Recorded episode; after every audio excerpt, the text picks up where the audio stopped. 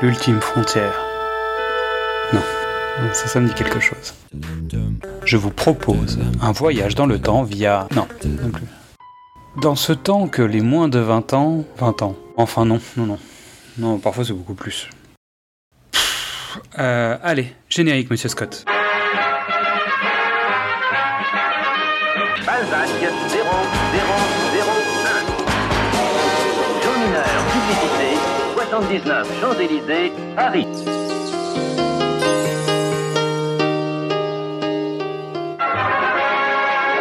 Bienvenue dans Précédemment sur vos écrans, le podcast des équipes du pitch était presque parfait. Je suis Mystery et avec mon complice Xad, nous allons vous offrir une petite parenthèse amoureuse pour cette Saint-Valentin.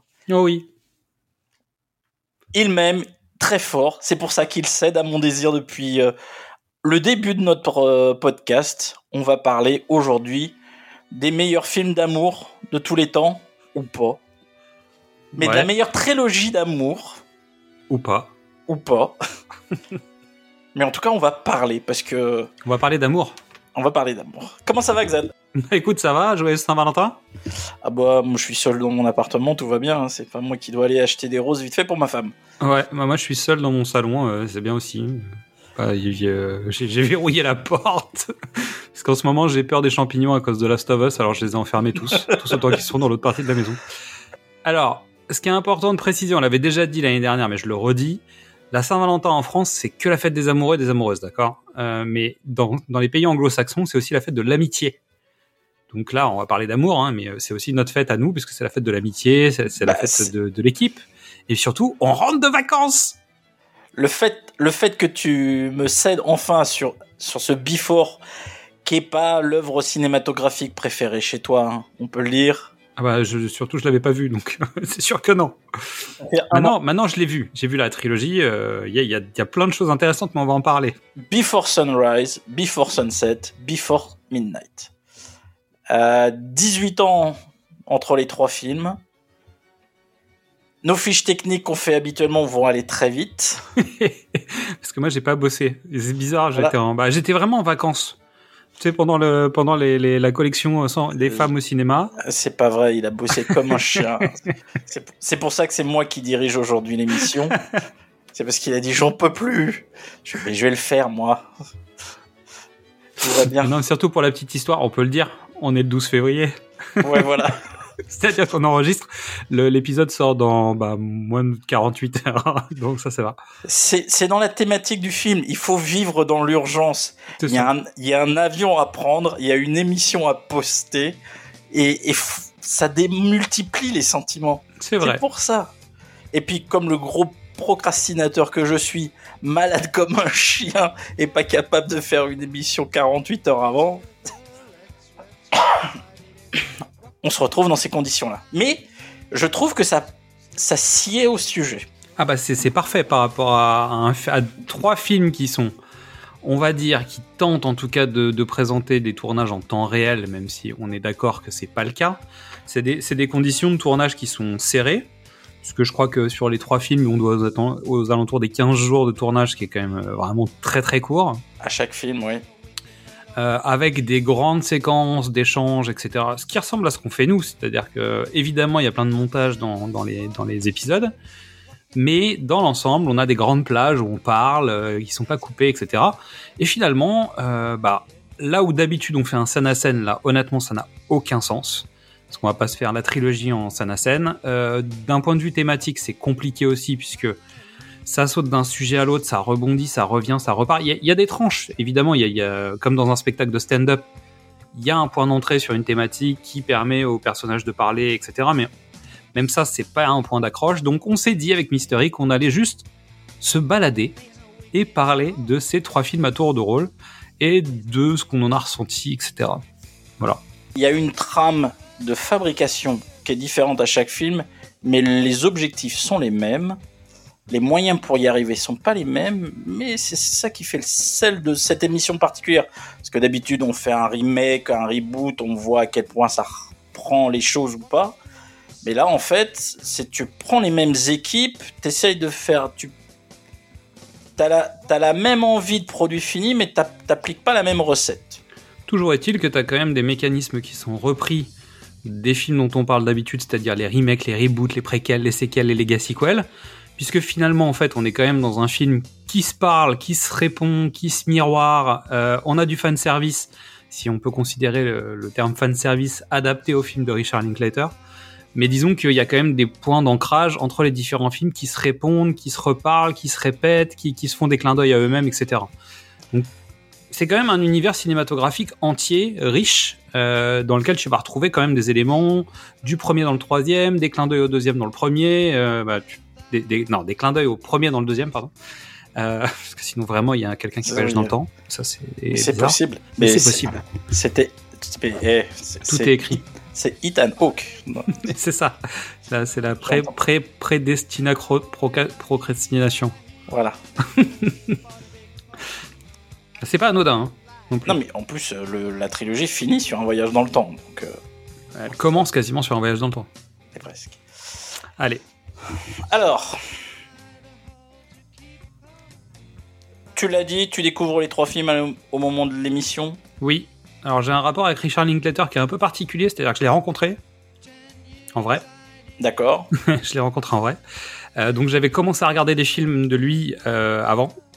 Et, euh, et finalement, en fait, bon, c'était une période où j'avais beaucoup, beaucoup, beaucoup de travail, donc j'ai pas eu le temps d'en regarder beaucoup. Mais j'en avais regardé un peu. Euh, et en fait, quand je l'ai rencontré, ben, j'avais pas grand chose à lui raconter parce qu'on était vraiment entre deux portes, malheureusement.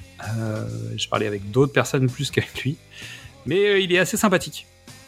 Pas, c'est pas le, c'est pas celui le plus expansif que j'ai rencontré sur cette période-là, mais euh, il est assez sympathique. et, et finalement, quand tu, quand tu l'accroches, ça se passe bien et il est sympa.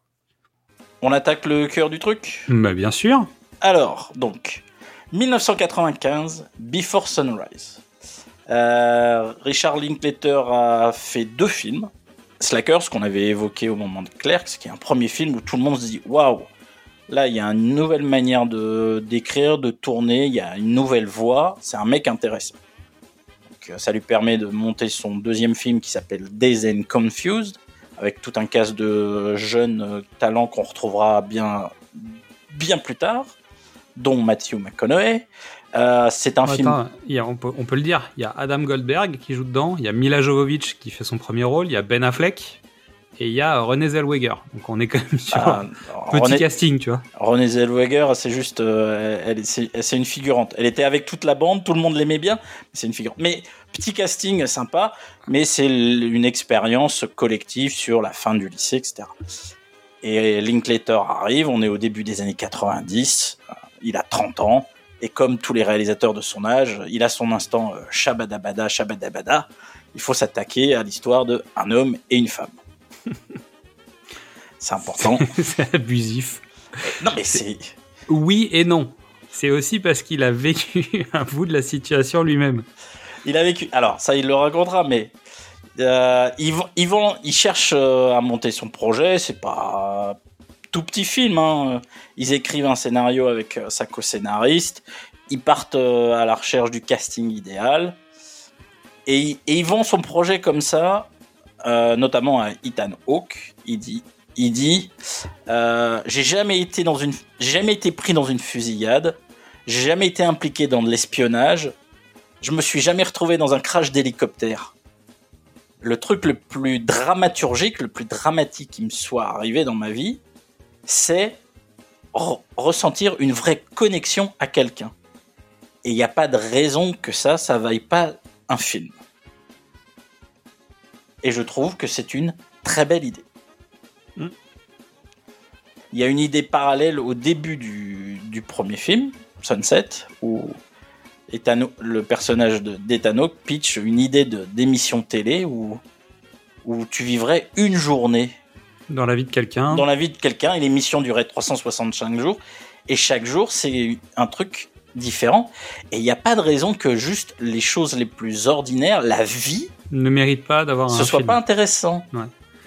Mais finalement, c'est un peu la carrière de Richard Linklater. Quand tu regardes bien, bah, il y a... quand tu tires ce fil-là, il est déjà en train de te donner ses gimmicks. Tu sais, c'est c'est fondamentaux, on va dire. Il s'intéresse à, à la, à la- aux gens, aux connexions, aux rapports interpersonnels.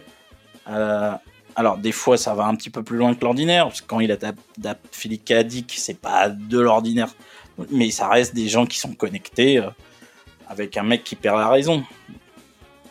Et c'est quoi perdre la raison? C'est-à-dire, c'est comment tu te rends compte que euh, ce que tu penses être vrai n'est pas vrai? Bah, Il y a aussi ce, rapport-là aussi, en fait, avec le quotidien, finalement. Il, a un rapport euh, à l'enfance, à l'adolescence très fort. Son dernier film, c'est encore un film sur l'enfance, la préadolescence. Voilà, c'est un cinéaste des sentiments, du, du relationnel. Et du temps. Et du temps. Bah, dans, dans, construite dans le temps, avec le, voilà, dans le temps et ou l'espace.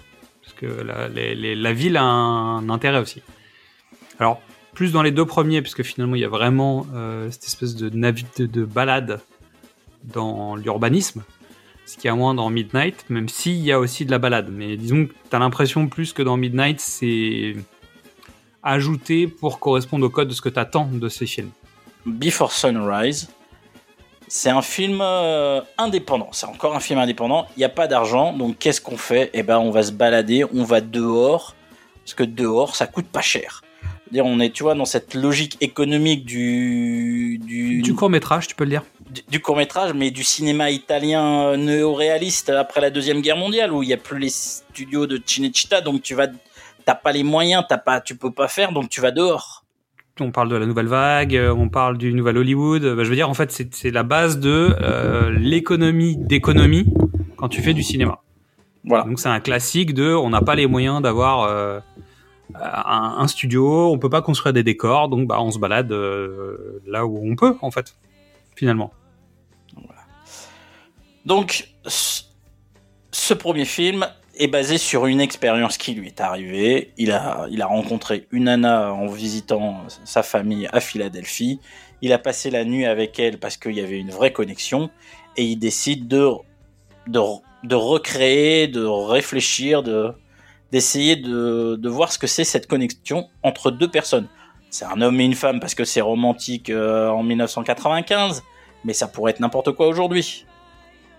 Sachant que tu nous as déjà évoqué ce sujet quelque part. Hein. Je, te, rappelle que l'année dernière, tu nous as parlé d'un film où un homme et une femme se rencontrent. Ils se disent, bah tiens, on va essayer de tenter le destin, voir si on va se remettre sur notre chemin. Je mets mon numéro dans ce livre et on voit si on se retrouve, quoi.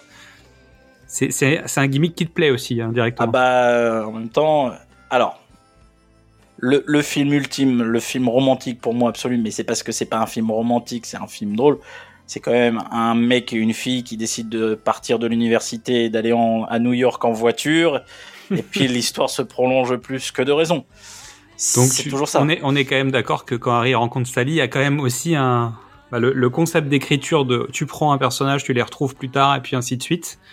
Euh, sachant qu'en plus, si je ne dis pas de bêtises, dans Harry rencontre Sally, le film ouvre et ferme sur des personnes âgées qui racontent comment ils ont rencontré leur partenaire de vie. Ça, ferme sur Harry et Sally qui rencontrent, qui racontent. Mais c'est voilà, c'est un, il y a un gimmick et tout ça, tout ça a débuté dans les rues de Philadelphie, in the euh. streets of Philadelphia. Est-ce que tu fais une préparation et on aura un paiement plus tard Je, ne sais pas. Tu ne sais pas, toi non plus. Mais tu, on parle de Harry rencontre Sally. on parle. je pense qu'on est pas mal, quoi. On, on, est pas mal. On est multi cinéma. Bon. Donc, soyons un peu structurés. Oui. Richard Linklater est né en 1960 au Texas. Oui. C'est l'enfant unique d'un couple de divorcés. Oui. Son père travaille dans les assurances. Et euh, c'est un mélange un peu de sportif et euh, de mec cool euh, qui aime bien le cinéma. Alors peut-être qu'au bout d'un moment, on va essayer d'en faire sérieusement. Et donc tout le monde fait Ah, donc tu pars à New York ou à Los Angeles? Non, à Austin, je vais faire du cinéma à Austin. Bon, pourquoi pas? Donc, il prépare avec sa co-scénariste, dont le nom m'échappe, mais c'est pas très grave, parce qu'elle l'a pas écrit finalement le film.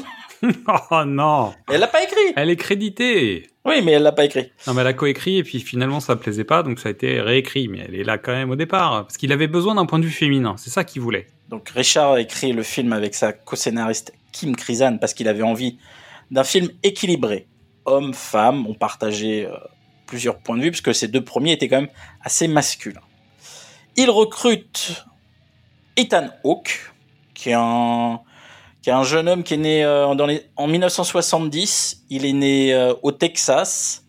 Euh, c'est le fils unique d'un couple de divorcés dont le père travaille dans les assurances. Un mec un peu sportif, mais qui aime aussi le cinéma. Donc voilà, c'est son petit frère, c'est son, c'est son clone avec 10 ans de moins, on peut le dire. Bah, en Alors, fait, c'est c'est pas- juste que Matthew McConaughey devait pas être disponible, sans doute. Non. Et qu'en gros, il, non, ça, ça peut Non, pas non. être ça parce que finalement, t'as l'impression quand même qu'il se projette dans ces jeunes comédiens, euh, dans ces jeunes premiers. C'est-à-dire qu'on voit quand même l'évolution d'Ethan Hawke. Euh, et voilà, c'est pas anodin. Alors, je vais être honnête, Ethan Hawke, c'est euh, c'est un enfant star en trois films. C'est-à-dire, il a 8-10 ans, il fait Explorers, Ah, tiens, qui est un petit film Disney euh, Joe Dante, non? C'est pas ça? Tu crois? Bah, peut-être. Mais peut-être. Mais peut-être. Voilà. Qui a cartonné. On le voit plus trop, il fait du théâtre, euh, il part vivre dans le New Jersey, il fait ses gammes, il fait des, du- des- ses pièces. Et puis, nouveau film avec Peter Ware, Le cercle des poètes disparus. Un truc, pe- peut-être que vous en avez entendu parler. Alors, pour, les, pour la génération post-90, c'est pas sûr. Euh, la génération 80, je pense que c'est le film le plus important pour cette génération-là? En tout cas, il fait partie des films clés. Qu'est-ce que t'en penses, capitaine, mon capitaine? Bah, capitaine, mon capitaine, j'en pense que oui, c'est important. Et vive Robin Williams. Euh, Hawke, quand il arrive sur le tournage, c'est l'équivalent de DiCaprio euh, avant Titanic, quoi. L'effet sera pas le même, mais dans un milieu intellectuel, euh, gentil, euh, propre, euh, le Ethan Hawke, ça va être le mec le plus sexy de la Terre et le plus romantique pour les 10 ans à venir. Ouais. Et donc, faut évidemment trouver une paire, euh, créer un couple, créer un truc où il y a de l'étincelle. Et parmi les comédiennes qui sont choisies, on a Julie Delpy. Elle est née à Paris d'un père euh, acteur et metteur en scène, d'une mère euh, qui est actrice de ciné, de théâtre d'avant-garde. Qu'on verra rapidement dans Before euh, Sunset. Parce qu'en fait, les deux voisins qu'on croise dans la cour à la fin du film, en fait, le monsieur qui fait le barbecue et la dame qui descend les escaliers, ce sont ses parents. Voilà. Euh, la mère de Julie est une des, une des signatrices du manifeste des 343, qui est un truc euh, plutôt important dans la vie euh, française autour de l'avortement et de la loi Veil. Donc, on n'est pas du tout dans les mêmes sphères. Euh, Julie, elle a été découverte à 14 ans, elle a tourné pour Godard, euh, Volker Schandorf, euh, euh, elle a tourné pour, elle a tourné dans La Passion Béatrice, elle a tourné pour Carlos Saura. Avant le film, elle a déjà fait le tour de tous les festivals sur la Terre. Elle a eu déjà des prix d'interprétation et Et, et elle n'arrive pas à bosser aussi. C'est-à-dire que elle n'arrive En pas fait, à trouver elle- son chemin en, en France correctement. On lui propose que des rôles de merde, en fait. euh, bah, c'est-à-dire qu'en fait, elle est partout à la fois. Elle a travaillé pour Kislovski aussi. Elle va faire la trilogie euh, Ouais, Bleu. Blanc, Rouge. En gros, elle est partout à la fois. Et donc, quand t'es partout à la fois, bah, tu rentres pas dans la case Hollywood, tu rentres pas dans la case à Paris, tu rentres pas dans la case euh, à Londres ou à Berlin. Et donc, résultat, elle, se, elle cherche, elle cherche aussi un, un- un parcours, un truc qui. Une, une Ah. expérience, un truc simple, autre chose. Je pense qu'elle est malheureuse en France, ça c'est sûr. Euh, bah, sans doute, en tout cas, vu qu'elle vit plus en France depuis un moment. Je pense Euh, que. si, je crois qu'elle est revenue à Paris. Elle est revenue à Paris. Mais en tout cas, elle, elle a eu un parcours chaotique avec la France, il me semble. C'est toujours très compliqué d'être une femme intelligente qui a des envies et des desiderata et, et qui sait ce qu'elle veut face à, au cinéma français euh, qui, qui, Même cherche, ouais. qui cherche des Emmanuel Béard et des Béatrice Dalle. Elle est ni l'un, ni l'autre- ni l'une, ni l'autre. Donc, Et euh, elle a pas fait la boum, quoi. et elle a pas fait la boum. Donc euh, voilà, ce petit groupe euh, se réunit. Euh, le scénario est pas bon, de l'aveu des, des trois. Sauf Linklater qui était très content de son truc, mais les deux comédiennes disent ça va pas, etc. Et il y aura un fil très important, il y a une grille d'analyse, c'est que Linklater dit, de toute façon, moi, mes films, les dialogues, je m'en fous. J'ai déjà écrit la musique dans ma tête. Je sais quels sont les sentiments que je veux donner. Je sais quelles émotions je veux faire vivre à mon spectateur et à mes personnages. Le dialogue, euh, c'est réécrire euh, Le, le les paroles. Mm. On peut le faire mille fois. de- je m'en fous. La musique, elle est déjà là. Je sais comment je, je sais ce que je veux. Et donc, il se lance dans la réécriture euh, de, du film à six mains, voire huit peut-être, puisque Kim doit participer aussi. Euh, on trouve des financements, euh, ça devait peut-être se passer aux États-Unis, peut-être ailleurs. Finalement, on trouve des financements en Europe et on va tourner 15 jours à Vienne. La rencontre entre Jessie et Céline. Voilà, simple. Donc ça, c'est le point de vue carrière de Linklater, mais ce qui fait qu'en fait, on se retrouve aussi avec un cinéaste qui, en fait, n'a pas de style, euh, n'a pas un style de prédilection, c'est-à-dire il est capable de faire de la comédie, du drame, euh, du film de SF, etc. Euh, limite du presque documentaire, du cinéma vérité, quoi, ou quasiment, qui tend vers ce truc, même si évidemment ça ne l'est pas. Qui a pas peur de la technologie non plus, c'est-à-dire que ce qui est intéressant, c'est qu'il a aussi des films, euh, je pense à Walk, Walk of Alors, Life, et euh, Il y, a, il y a trois films qui sont différents parce que c'est ce- c'est ces trois films, euh, on va dire, SF onirique différents. C'est Waking Life, qui est en fait 2001. qui est un processus. des amis à lui avaient mis un- en, en place un processus de, de, de rotoscopie digitale. C'est euh, le- la rotoscopie, c'est quand vous vous filmez quelqu'un et vous redessinez euh, mm, sur euh, le calque les images que vous avez prises image par image. C'est comme ça que Disney a fait l'animation Blanche Neige et la majorité de ses animations un peu précises. C'est euh, c'est comme ça que le dessin animé du Seigneur des Anneaux avait été fait. C'est compliqué, ça prend du temps, c'est très donc, cher. ça coûte très cher, c'est très long. Et les, des amis de Linklater avaient trouvé un moyen de faire ça numériquement. Alors je vous le dis pas, hein, euh, au début c'était sur un Amiga 512, ça prenait du temps.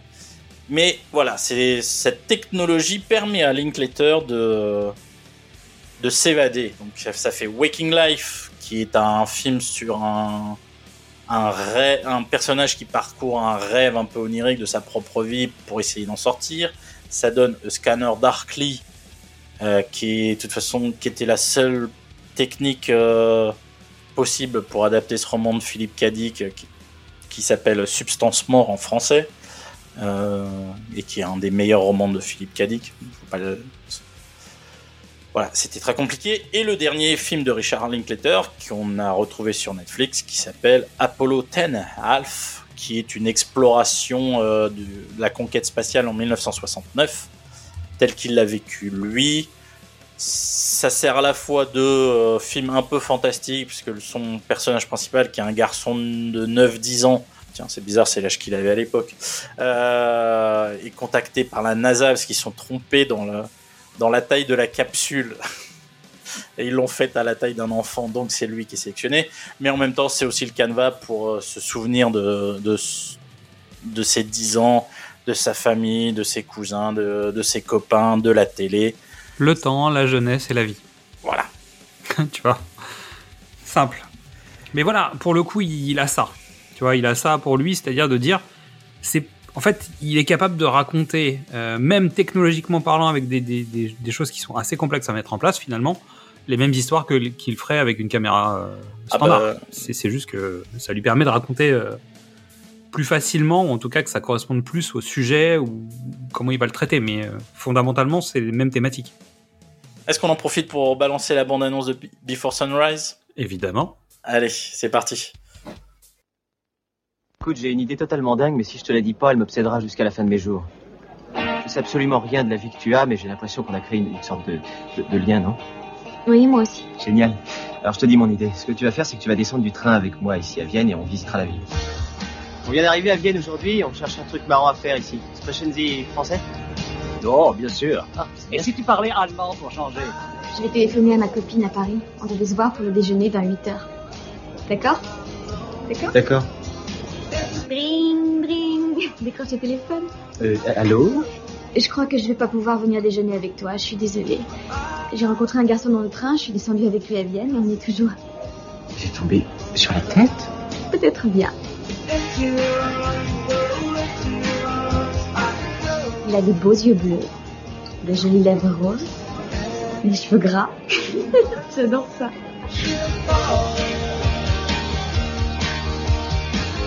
J'aime bien sentir son regard quand je détourne le mien. Je peux pas t'expliquer pourquoi, c'est tellement important pour moi ce qu'on vit cette nuit. Mais c'est vrai, puisqu'on ne va jamais se revoir, je crois pas qu'on devrait faire l'amour. On a qu'à se revoir. Tu vas pas rompre notre vue juste pour t'envoyer en l'air.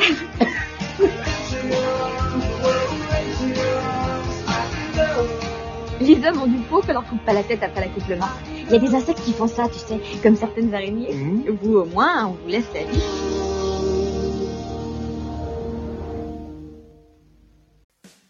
Alors, est-ce qu'on est-ce qu'on tente le pitch? Tu tentes- Tu tentes le pitch? Non, non, non, non, non, non, non, non, tu me fais le coup à chaque fois. Bah j'en ai. euh, moi j'ai des pitchs tout le un temps. pitch tu Allez, sais pertinemment que j'ai un pitch.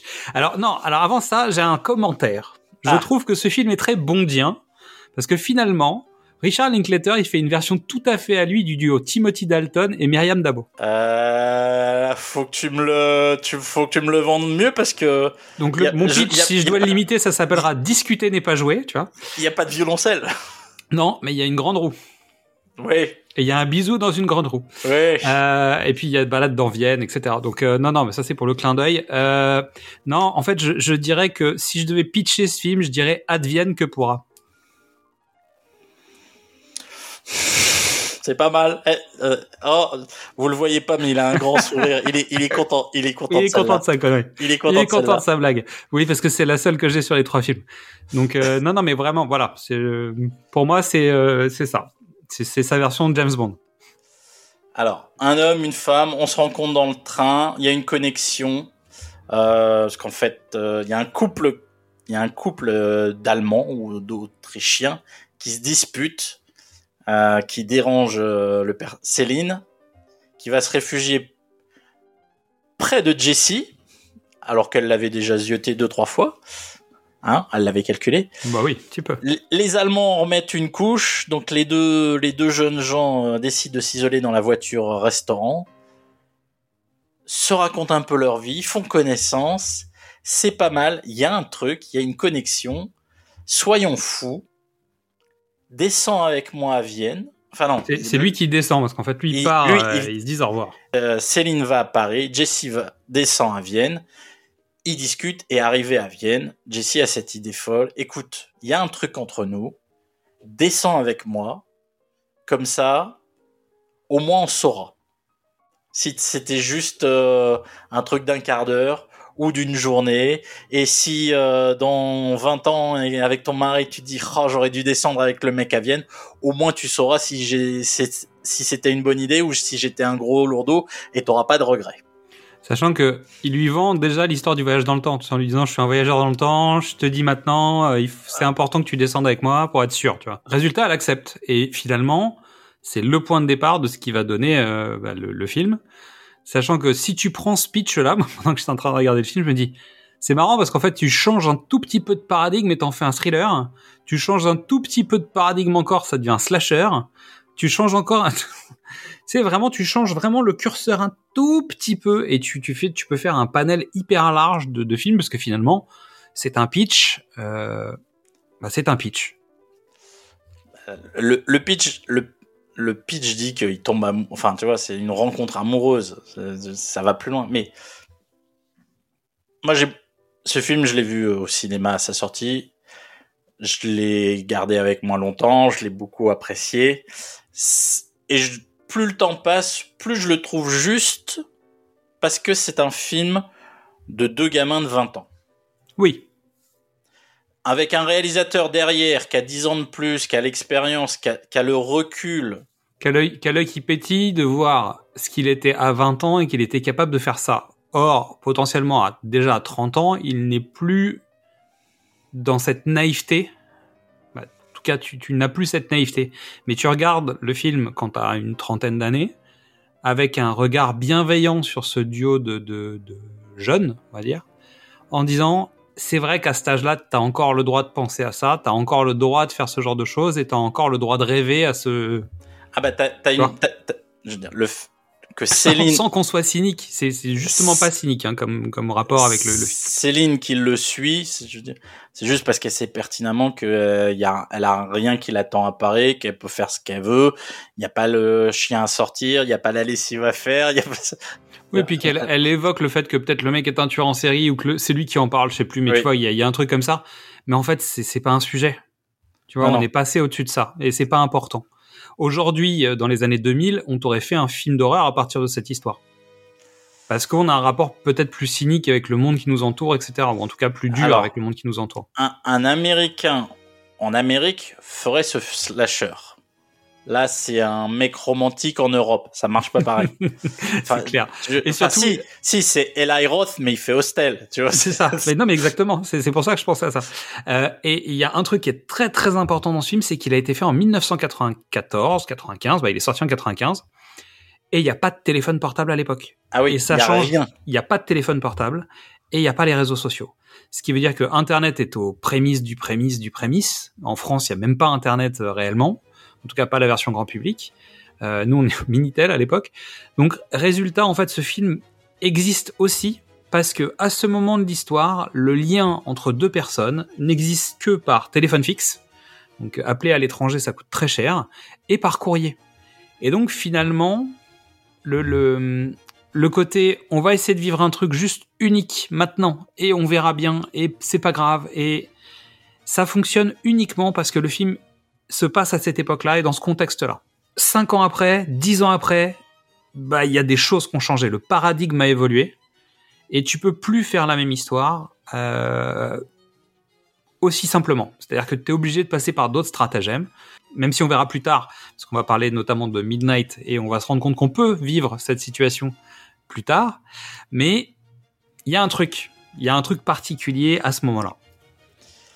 Euh, le film, pour moi, fonctionne comme une parabole de la vie d'un couple, mais- en accéléré. Ils arrivent à Vienne. Bon, la visite euh, touristique de Vienne, elle est morte d'entrée. Parce qu'ils ils tombent sur deux personnes, fait, ah, on doit visiter, qu'est-ce qu'on doit visiter? Bah, les musées sont fermés, euh, ça c'est pas possible. Ouais, L'heure est pas passée, il est déjà, euh, je sais pas, 18h ou quelque Ah, chose voilà, comme ça, il n'y a plus rien ouvert. Mais nous, on Et- fait une pièce de théâtre. Nous, on fait une pièce de théâtre alternative. Donc, tu vois, déjà, Linklater dit, bon, vous vous attendez pas à la carte postale, ce sera pas ça. D'accord? Et ensuite, dans tout ce qu'ils font, en fait, c'est des étapes de la vie. Euh, ils, ils, ils discutent de tout, de rien. Les, tous les sujets abordés sont vraiment euh, les, les plus larges possibles parce que tu as deux personnes qui se rencontrent et qui ne se connaissent pas du tout, quoi. Faut vraiment euh, Puis apprendre. surtout, ils se baladent, ils se baladent. Tu, tu vois qu'ils ont un peu de sous parce qu'ils dépensent un peu, mais ils sont pas non plus. euh, Oui, c'est pas- bah lui, ils, ils partent pas à l'hôtel ou ils vont pas manger dans un restaurant pendant des heures. lui, lui, il est à Vienne parce que euh, c'est de là que ça coûte le moins cher pour rentrer aux États-Unis. C'est ça. On Donc lui, il rentre d'Espagne où il est parti. On sait pas encore trop pourquoi, etc. Donc tu sens qu'il est en fin de séjour européen. Donc indirectement, en fait, euh, bon bah il a moins d'argent. Elle, elle a l'air un peu plus, euh, elle a l'air un peu plus à l'aise, en tout cas sur l'argent. Mais ils roulent pas ni l'un ni l'autre sur l'or. Euh, En même temps, ils ont l'âge qu'ils ont. Ils ont 22, 23 ans, quoi. Non, mais disons qu'il pourra avoir les poches pleines parce que les parents sont, sont fortunés. C'est pas le concept. Donc, résultat, tu les vois en fait se balader, rentrer chez un disquaire pour écouter des disques, euh, prendre un café, mais vraiment pas forcément s'installer pendant des heures au même endroit. Bah, tu vois, ils essaient de faire plein de petites choses, ce qui permet de, de visiter en fait la ville, mais sous un autre angle que ce que tu, ce que tu ferais euh, si tu avais vraiment les moyens. Et pour moi, les, les thématiques abordées durant ces premiers trucs sont importants parce que ils sont, on commence à être euh, dans un tramway et on parle des premiers émois, des premiers désirs, désir. des premiers. Le Bah, tramway euh, nommé Désir. Voilà. Bah oui. Non mais on parle des premières choses, tu vois le début de- et là en fait c'est la fin de l'enfance parce que l'enfance ça n'intéresse pas un, un mec et une nana de 20 ans. On parle du début de l'âge adulte en fait. C'est les premiers émois amoureux, les premiers désirs sexuels, c'est le début de l'âge adulte. Oui. On y arrive, on continue. Les disques, il y a, il passe chez des disquaires et il y a ce fameux moment où il devrait se rouler une pelle. C'est très joliment filmé. C'est, c'est le, C'est très proche. Il y a, le temps est suspendu et en même temps tu sens qu'il y a une tension. Ah, L'idée, l'histoire, je crois, dans les anecdotes, c'est qu'ils n'avaient pas entendu le morceau, ni l'un ni l'autre. Ah. En fait, ils découvrent le morceau à ce moment-là, ce qui fait qu'en fait, ils sont tous les deux en écoute active. Et cette tension dans, dans l'ambiance peut être liée à ça aussi. Mais ça marche. Pour un film très bavard, parce que les trois films sont des films très bavards, les moments les plus importants, c'est dans les silences. Et là, il est, celui-là est marquant. Et tu vois, donc là, il y a le début du désir. Ils quittent le disquaire, ils vont dans un cimetière des anonymes. Où les gens se, voilà, où les noyés euh, sont, sont enterrés là. Parce que Céline était déjà venue là et elle avait une tombe qui l'avait marquée. C'est la tombe d'une jeune fille de 13 ans. Et, Céline dit, c'est incroyable, voilà, c'est celle-là qui m'a le plus marqué parce que j'avais le même âge la première fois que je suis venu et aujourd'hui je l'ai plus. Donc on a commencé la discussion dans le tramway sur la l'adolescence, la préadolescence et là elle dit, elle dit, bah non, j'ai plus 13 ans, je, j'en ai 10 de plus et je suis plus une enfant et je suis une femme et c'est bon. Tu vois, notre enfance, les discussions continuent là-dessus sur ce qu'ils aiment, ce qu'ils aiment pas. Mais l'enfance, elle, elle passe, elle s'arrête là. Ensuite, on les retrouve dans une fête foraine la grande roue, le baiser. Donc Très drôle. Ah, disons que le, le contexte, le contexte est que lui, en fait, euh, essaye par la parole de savoir s'il y a moyen de moyenner. Voilà. Et, et elle, en fait, mais sans, sans lui poser la question de manière frontale. Et, et finalement, elle, qui, qui joue la française aussi euh, en partie, lui dit en fait, t'es en train de me dire que t'as envie de m'embrasser là. Voilà. Puisque euh, évidemment, c'est au moment du coucher du soleil. Donc il y a, il y a ce truc et euh, c'est assez euh, assez joli. Juste une précision, en fait, elle, elle est dans le coin parce qu'elle a sa grand-mère qui habite. qui, qui- non, en elle, était, ren- elle, elle était à Budapest. elle est à Budapest parce que sa grand-mère est à Budapest. Voilà. Et donc elle revenait de Budapest en passant par la Lorraine avec euh, ses sabots. Donc voilà. Donc le baiser, enfin, le joli baiser. Et puis euh, les conversations arrivent tout de suite, mais vraiment en bas de la, de la grande roue. Céline explique à quel point sa relation avec ses parents, la rébellion, à quel point être euh, être une jeune adulte, s'inscrire dans euh, qu'est-ce que je veux moi pour en jeune adulte, c'est compliqué. Elle est dans une espèce de rébellion toute euh, toute française, j'ai envie de dire. Ouais, clairement. Euh, lui, il est plus détaché, il a un peu plus de recul. euh, Ouais, mais se ce qui est marrant, c'est qu'il se la raconte un peu. C'est-à-dire, il essaie oui. d'intellectualiser un peu sa manière de, de, de parler. Et c'est ça qui est rigolo avec le recul, c'est qu'on a tous eu cette période où euh, t'essayes de faire bien. C'est-à-dire, t'essayes voilà. d'utiliser les bonnes citations, t'essayes de dire que t'as lu les bons livres. Bah, tu vois, t'as des sortes de techniques d'approche où euh, c'est- de te mettre sous le meilleur angle possible. Voilà, quoi. mais c'est vraiment, c'est assez, c'est ça que j'aime beaucoup chez ce film, c'est qu'il est, il est, il résonnait avec moi quand je l'ai vu la première fois et il résonne toujours aujourd'hui parce que c'est Il a juste. été nous. Il est, c'est un bout de nous, en fait. Mais c'est, mais parce que c'est juste, tu vois, c'est pas, Ouais, c'est pas un mec de 50 ans qui écrit un script vaguement. Non, c'est des, ad- c'est des post-ados qui écrivent ce qui, tel qu'ils le voient. Donc, euh, donc euh, Céline est en rébellion, Jesse est un enfant de divorcé, il est plus détaché, mais il parle de leur relation euh, de couple. Qu'est-ce que le couple pour eux? Ils dînent sur une petite place. Oui. Il y a une. Il y a une liseuse de bonne aventure qui vient. Non, non, une chiromancienne, s'il te plaît. Ah, allez, ok. Je te laisse, je te laisse celui-là. je la- Non, non, mais ok, allons-y. C'est pas, pas la bonne aventure. Elle lit les lignes de la main. Ça n'a rien Oui, à voir. T'as raison. Petite préparation. Petite dissension dans le couple. euh, petite différence. Parce que ça peut pas être idyllique. Un film de Linklater, c'est, c'est, c'est ancré dans le réel. Tout peut pas tout le temps bien se passer. C'est pas possible. Puis c'est surtout, tu te rends compte que chacun a son parcours. Elle, Voilà. elle va y croire, même si elle se dit qu'il y a, tu vois, il y a, il y a un truc, mais elle a ce côté un peu romantique, au sens euh, littéraire quasiment du terme, tu vois, de, de... elle est Oui, oui. emportée, machin, nan, nan. et lui, en fait, il va être plus, un peu plus terre à terre en disant, bon, tu vois, il y a des tricks, évidemment, elle te dit ça parce que, évidemment, euh, c'est la méthode, quoi. La visite continue. On est de nuit. On rentre dans une église. Les confidences continuent, mais se font autour du mariage. Donc tu La vois, on est passé de la post Hmm. de la pré-ado, de l'ado, le mach... et là on est au mariage. Et euh, il disait qu'il y a une, euh, il avait vécu un mariage où en fait euh, la cérémonie se passe dans le silence. Il y a un prêtre qui officie et les, les deux mariés restent dans le silence et se regardent, se connectent. Et exactement à ce moment-là, un ange passe, il y a du silence, ils se regardent tous les deux, Et ils se connectent. et ils se connectent, et il y a un mariage. Et après le mariage, puisque je suis un réalisateur fils de divorcé, naturellement, ça peut pas bien se passer. et donc on continue, on avance, et euh, là c'est le début du, de- du déclin. On marche sur les quais, on parle. Ah, c'est quoi, euh, c'est quoi, qu'est-ce que tu, si j'avais un défaut, quel serait le défaut? Tu vois? Non, ils font le bilan. C'est-à-dire que le- déjà, lui, il attaque en disant Est-ce que tu regrettes d'être- d'avoir d'être descendu. finalement? Et ils, sont, ils en sont déjà au bilan de euh, Ok, qu'est-ce qui s'est passé? Et comment d'habitude tu gères euh, comment tu gères tes relations d'habitude? Et euh, qu'est-ce qui pourrait t'énerver chez moi? Qu'est-ce que moi, il- tu vois? Pourquoi t'as pourquoi t'as rompu avec d'autres et ainsi de suite? Donc en fait, t'as une espèce de bilan. euh, de- qui, qui finalement met en abîme même leur relation et t'as raison ça, ça descend jusqu'au Ça descend. Il y a un poète qui leur parle et là ça ça alimente encore euh, parce que Le poète chaque- qui fait écho à la, à la, à la lecture des lignes de la main. Quand Ah même, oui oui.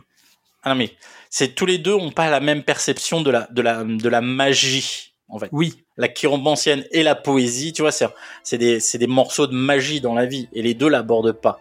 Et c'est pour ça qu'ensuite on se retrouve à nouveau dans une scène où finalement là on devient on devient ils sont dans un bar, on devient réaliste, sérieux, on descend sur terre. Euh, Est-ce que t'as quelqu'un? Est-ce que j'ai quelqu'un? Pourquoi c'est la merde? Pourquoi ça marche pas? Euh, L'amour c'est pas fait pour durer. Tu vois, il y a ce déclin petit à petit du d'un d'un couple. Et surtout, tu découvres que Jessie, en fait, était partie en Espagne pour aller voir son, sa petite amie, qui finalement, en fait, euh, ne l'a pas calculé pendant toute la période où il était là, donc c'est pour ça qu'il est parti. Donc en fait, il vient de se faire baser, en fait. Ouais. Donc on finit ce, ce pseudo scène à scène euh, qui n'en est pas un mais qui en est un quand même. Une fois que le, bah, une fois que le couple est en échec, parce que le couple est en échec, ils sont, ils continuent à avancer, euh, mais euh, est-ce qu'on parle des relations hommes-femmes? Non, ça sert à rien. Il y a rien de neuf à apporter, il y a rien de neuf à dire. Il y a une danse euh, de la fertilité. Donc tout d'un coup, tu vois, c'est la- L'amour, la, passion euh, qui, qui voilà. revient. T'as- tu vois, t'as as le trou dans un couple, euh, t'as le trou de vie, t'as le, t'as le, le trou d'air, et puis après, euh, soit tu te sépares, soit tu fais un enfant. Et donc la fertilité, elle est là pour, ma- pour marquer ça. Et puis après, bah là, on y arrive, euh, c'est thématiquement, on n'a plus le choix. Euh, c'est le début des adieux. Mais ils sont au restaurant à ce moment-là.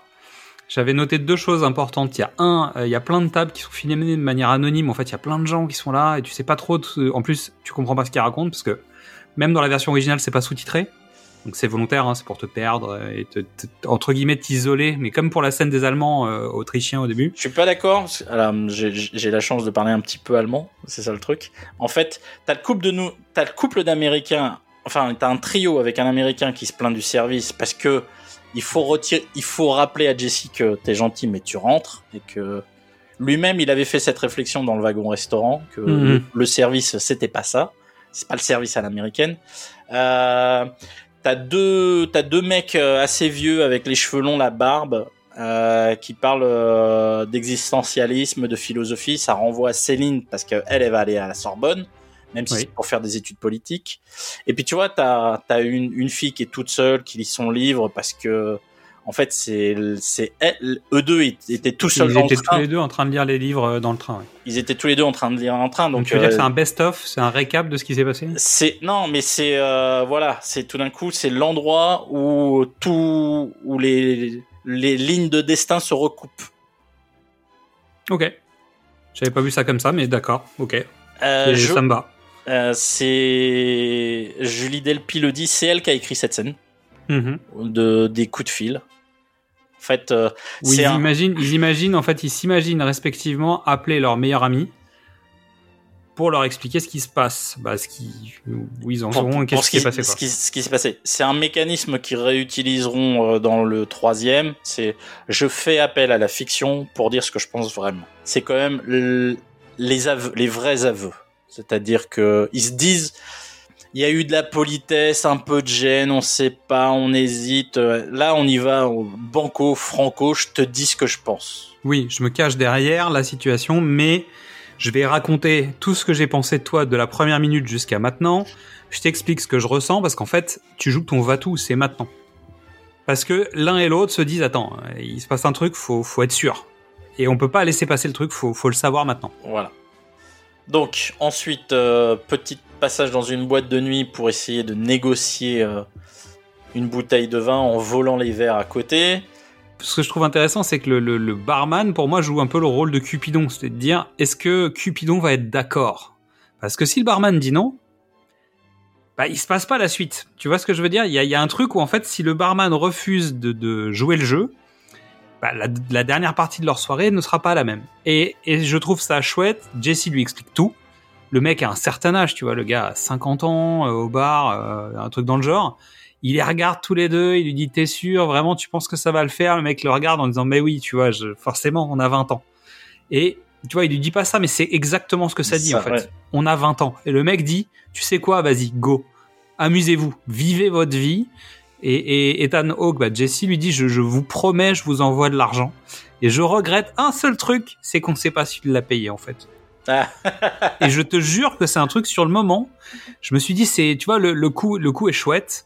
Euh, et, et comme je savais que bon bah tu vois c'est pas comme quand tu vois le film la première fois tu sais que le mec paiera pas forcément tu t'en fous mais comme il y avait une suite je me dis putain j'ai envie de savoir s'il a payé ce gars parce qu'en fait je trouve que ce gars a mérité qu'on le paye voilà c'est tout tu vois il y a, il y, a, y a un côté euh, Bah, très romantique évidemment mais je, je trouverais ça chouette qu'il l'ait payé mais on le saura pas voilà Donc, normalement, là, à ce moment du film, il y a un climax. Tu vois, il y a une espèce d'intensité, de...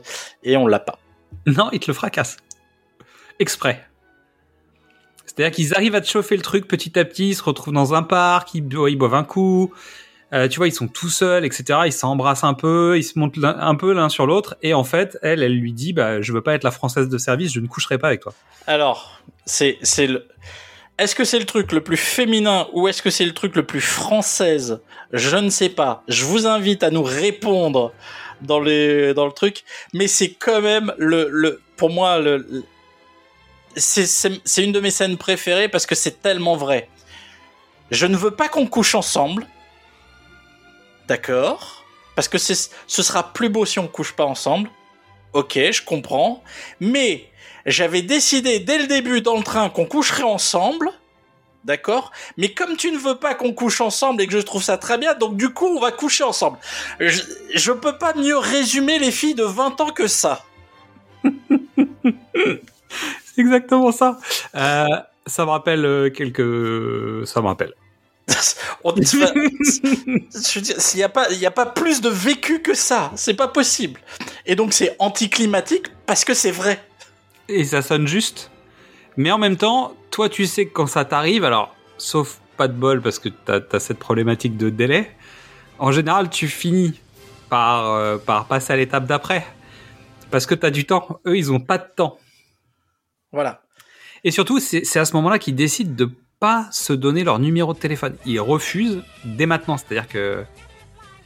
Voilà. Ils, Bah, parce que ils- c'est- ils- ils évoquent ce truc de qu'est-ce qu'on fait finalement? Qu'est-ce qu'on va faire demain? Parce que le fait que ce, ce soit devenu charnel, ça, ça redescend le truc d'un cran. Et donc, le fait de dire non, ça va être quand même plus que ro- romantique, plus que romantique, comme les deux cons qu'ils sont finalement, hein, c'est que non, non, c'est pas juste euh, un coup d'un soir. Donc c'est mieux que ça. Donc c'est une expérience, c'est une bulle. C'est euh, donc si ça s'arrête maintenant, si on prend, on donne pas de nouvelles, si on dit que c'est voilà, c'est mieux. C'est pas juste une coucherie. C'est ça. C'est vraiment un truc romantique. Donc on les quitte au moment où ils sont dans le jardin et on les retrouve, le soleil s'est. La pudeur aussi, j'ai noté ça, la pudeur aussi. Petit matin, des rues vides. Lui, il parle de son chien, de ce qu'ils vont faire après. Et, et en fait, euh, ce qui est marrant, c'est le moment où ils écoutent un mec en train de jouer du clavecin ou du piano, tu sais, et, et ils s'arrêtent. De quoi? Bah c'est ça, oui, oui. Ouais, et, en fait, il s- il il l'arrête, il, la regarde, et en fait, il prend une photo d'elle dans sa tête. C'est-à-dire qu'évidemment, il n'a pas d'appareil photo, il n'a pas le téléphone portable, il n'a pas tout ça. Donc il dit, je fais une photo mentale de toi, on sait jamais, donc il y a encore des bisous et tout ça. Comme dirait Xad, je pose ça là. C'est ça. c'est clair. Et on, com- on commence à voir, euh, on commence à voir un peu aussi le, le, le décorum, c'est-à-dire que on voit Vienne à un autre moment. En fait, on, on a une perception de la ville qui est différente. Et je me rappelle, euh, ça sera encore plus fort à la fin, mais je me rappelle d'un truc, c'est Clapiche qui en parle dans l'auberge espagnole. Alors, je sais que tu, tu, y a un lien. Vas-y, vas-y, je t'écoute. Euh, en fait, Clapiche dit la première fois que Romain Duris débarque à Barcelone. En fait, il y a des rues, il y a des noms, il y, a des- y a des places, il comprend rien, etc. Et au moment où il part de Barcelone à la fin du film, il se dit mais tous ces mots, en fait, tout- tous ces noms, tous ces endroits, en fait, qui finalement sont devenus des, des- des quotidiens, je les connais. Alors qu'en fait, à l'origine, je les connaissais pas et, euh, et machin. Et en fait, j'ai l'impression que le film parle de ça aussi euh, avec les avec les décors. C'est-à-dire que le- les lieux avec eux et sans eux sont pas les mêmes et pourtant tu les connais mais tu vas avoir une familiarité quand ils sont présents à l'intérieur de ces lieux que tu n'as plus quand ils sont plus dans les décors. Alors, on finit le film Et, ouais. parce que ils sont, ils, ils se disent adieu et c'est un bel adieu. Ah là, pour le un très bel adieu. C'est un bel adieu sur le quai de la gare parce qu'il la raccompagne euh, son train. euh, lui, il va prendre l'avion, mais il la raccompagne parce qu'on fait le point, on fait le tour. hein, on est arrivé à la gare, on, on revient à la gare, c'est une évidence. hein. Euh, et puis il se dit ah merde, voyons-nous dans six mois quand même. C'est-à-dire, on voulait faire un truc romantique, mais on est con. On est deux cons. On est con. Et c'est plus important que ça. C'est c'est vrai. En fait, et c'est là où je trouve que c'est intéressant. C'est plus vrai que vrai. C'est-à-dire plutôt que cette bulle, non, il y a une vraie connexion qui n'était pas là pour un jour, qui était là pour plus longtemps. Donc, proposition, euh, on fait quoi? Euh, On se retrouve dans six mois ici. Donc, ils calculent, ils sont le 16 juin, ils se retrouvent le 16 décembre. Même lieu, même adresse. Voilà. Patrick Bourrel, quoi. Et s'il n'y a pas, s'il y a pas cette fin-là, le film n'a pas la même saveur. Le film n'a pas la même impression sur les spectateurs quand ils sortent. Ah mais absolument pas, parce qu'en fait finalement, on va contacter ce que t'as en toi pour savoir si t'es cynique ou si t'es romantique. Si t'es cynique, tu dis personne va aller à ce rendez-vous, on s'en fout et il va aller niquer la première qu'il rencontre en rentrant, puis elle, elle va tomber sur un, un gros con et je sais pas quoi. Il y a personne de cynique qui va voir ce film au cinéma. Les Bah cyniques, si, ils- celui qui a pas eu le choix et qui est, qui est parti avec l'autre qui l'a emmené. ah bah oui, bah, c'est parce qu'il avait pas. Il y a le romantique qui se dit ah non mais ils vont revenir obligés euh, machin et puis t'as le mitigé qui va dire bah peut-être qu'il y en a qu'un des deux qui va revenir bah tu vois il y a, y a en fait tu peux sortir avec plein de possibilités alors que si t'avais pas cette- ce rendez-vous évidemment euh, tu sors euh, potentiellement frustré de ta salle alors que là tu sors avec des étoiles encore plein les yeux et, euh, et, et plein de rêves Et donc le film se finit effectivement, comme tu le disais, sur les lieux principaux euh, au petit matin, vide vide. vide et vidé même vidé vidé de sens et vidé de leur présence Moi, j'ai pas le même sentiment. Moi, je trouve que ces plans ne sont pas du tout euh, ni romancés ni romantiques. En fait, ça commence avec les, les, les verres qu'ils ont laissés, la bouteille qu'ils ont laissée au sol. Donc ça, c'est mal. Mais euh, il y a ça. Euh, c'est entre le moment où elle est dans la cabine du train, lui il est dehors, il a l'air perdu. Et donc en fait, il est perdu. Donc tu te retrouves dans les différents lieux qu'ils ont visités, mais elle est plus là en fait. Eh Et ben, à, à côté de ça, on va le retrouver ensuite dans le car qui va qui l'emmène à l'aéroport. Au début, il est toujours un peu paumé et puis petit à petit il va sourire. Ça te rappelle quelque chose? On en a parlé dans le bah lauréat oui. parce que c'est pas anodin. Vu qu'il y avait la scène du tram aussi qui rappelle aussi évidemment le lauréat, je pense que c'est loin d'être anodin. Et elle, elle est dans le train, elle est pensive et elle sourit aussi et elle s'endort. Moi, je, mon vécu, quand je vois ces lieux vides, c'est le, c'est le réceptacle des souvenirs. Tu, tu refais le parcours. Un, un, je refais le parcours, et deux, ces lieux ne seront plus jamais les mêmes parce que je, je reverrai toujours Jessie et Céline. D'accord. Et moi, je pense que pour eux, ces lieux ne sont plus jamais les mêmes parce qu'ils sont marqués de l'émotionnalité. On est d'accord. Pas, pas, pas de la, pas de la géographie, pas, tu vois, C'est pas des pas lieux. de l'urbanisme. Oui, oui. Mais c'est pas des c'est lieux. des moments d'ancrage de leur histoire. C'est pas des lieux vides. C'est la place dans laquelle. Non, mais y a- vide dans le sens, euh, oui. Alors moi, mais- visuellement, je trouve que c'est triste parce que justement, c'est la mélancolie. Euh, tu vois, ça va avec aussi le, le moment du film. Mais je suis d'accord avec toi. Oui, évidemment, c'est des ancrages euh, émotionnels. Et donc voilà. On avait dit qu'on ferait pas de scène à scène. On vient d'en faire un, Ouah, rapide, mais rapide, pas d'une heure, quoi. d'une heure. Alors, qu'est-ce que tu fais après ce film-là? Est-ce que t'en fais un deuxième ou pas? C'est gentil, c'est- ça marche. C'est une comédie romantique euh, euh, de CSP++ euh, qui fonctionne bien. C'est pas Dirty Dancing ou Pretty Woman en, en termes de Ah non, de succès populaire, tu vois. je non, veux non, mais hein. c'est sûr. Après, ça s'adresse pas du tout aux mêmes masses. Ça, Mais- ça, ça s'adresse pas à la masse. Non, mais en même temps, euh, ça fonctionne. C'est un film qui a, qui a eu son petit succès euh, à la sortie. un budget été- de 2 millions et demi. Ouais. Il fait un box-office de 22 millions. Euh, il il a un prix à Berlin, il est nominé un peu partout, même s'il perd euh, pour plein de raisons à chaque fois. Il, il est quand même nommé dans plein de festivals. Voilà, il a un succès d'estime euh, auprès de plein de gens et surtout il marque un la carrière de Richard Linklater évidemment, euh, mais qui avait déjà commencé. Et euh, évidemment, c'est aussi un point d'ancrage pour toute une génération de jeunes réalisateurs qui se dit, en fait, on a le droit de faire ça. Et évidemment, je pense que ça lance des, des, des choses. On parlait de Ah, Kevin mais- Smith, évidemment, avec les, les, les premiers films de Ah, Linklater. Before, Before Sunrise, Rise. Before Sunrise a lancé une vague de, de films romantiques où tu tchatches à longueur de film et il n'y a pas de- d'intri- il y a pas d'intrigue. Ouais, Woody Allen faisait déjà ça depuis longtemps, hein, quand même. On va, tu vois, on va pas se mentir, quoi. Même la dame du vendredi que vous refusez d'écouter, hein, visiblement d'après les résultats des écoutes. Bande de Oui, faudrait, que faudrait que j'aille voir. Mais oui, euh, elle, est, elle est loin dans, dans les C'est c'est un couple qui ne fait que parler. Après, il se passe des choses. euh, Il oui, parle vite quand même. Hein. Il parle beaucoup, parle il parle- on est d'accord. Euh, Chabrol l'a fait, tout le monde l'a fait. Mais il y a tout d'un coup, il y aura toute une série de films entre un homme, une femme. Je papote. euh, je, pense à Elizabeth Town avec euh, Orlando Bloom et Kirsten Dunst. Edward Burns a fait une carrière d'auteur-réalisateur dans les années 90 qui est basée là-dessus. Hein.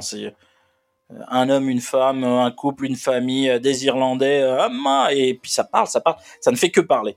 Euh, Before euh, Sunrise est très important. Mais en lui-même, c'est pas, euh, tu vois, c'est un petit film, mais Après, techniquement, il y, a des, y y a des moments de grâce. C'est-à-dire qu'il y a quand même des plans séquences.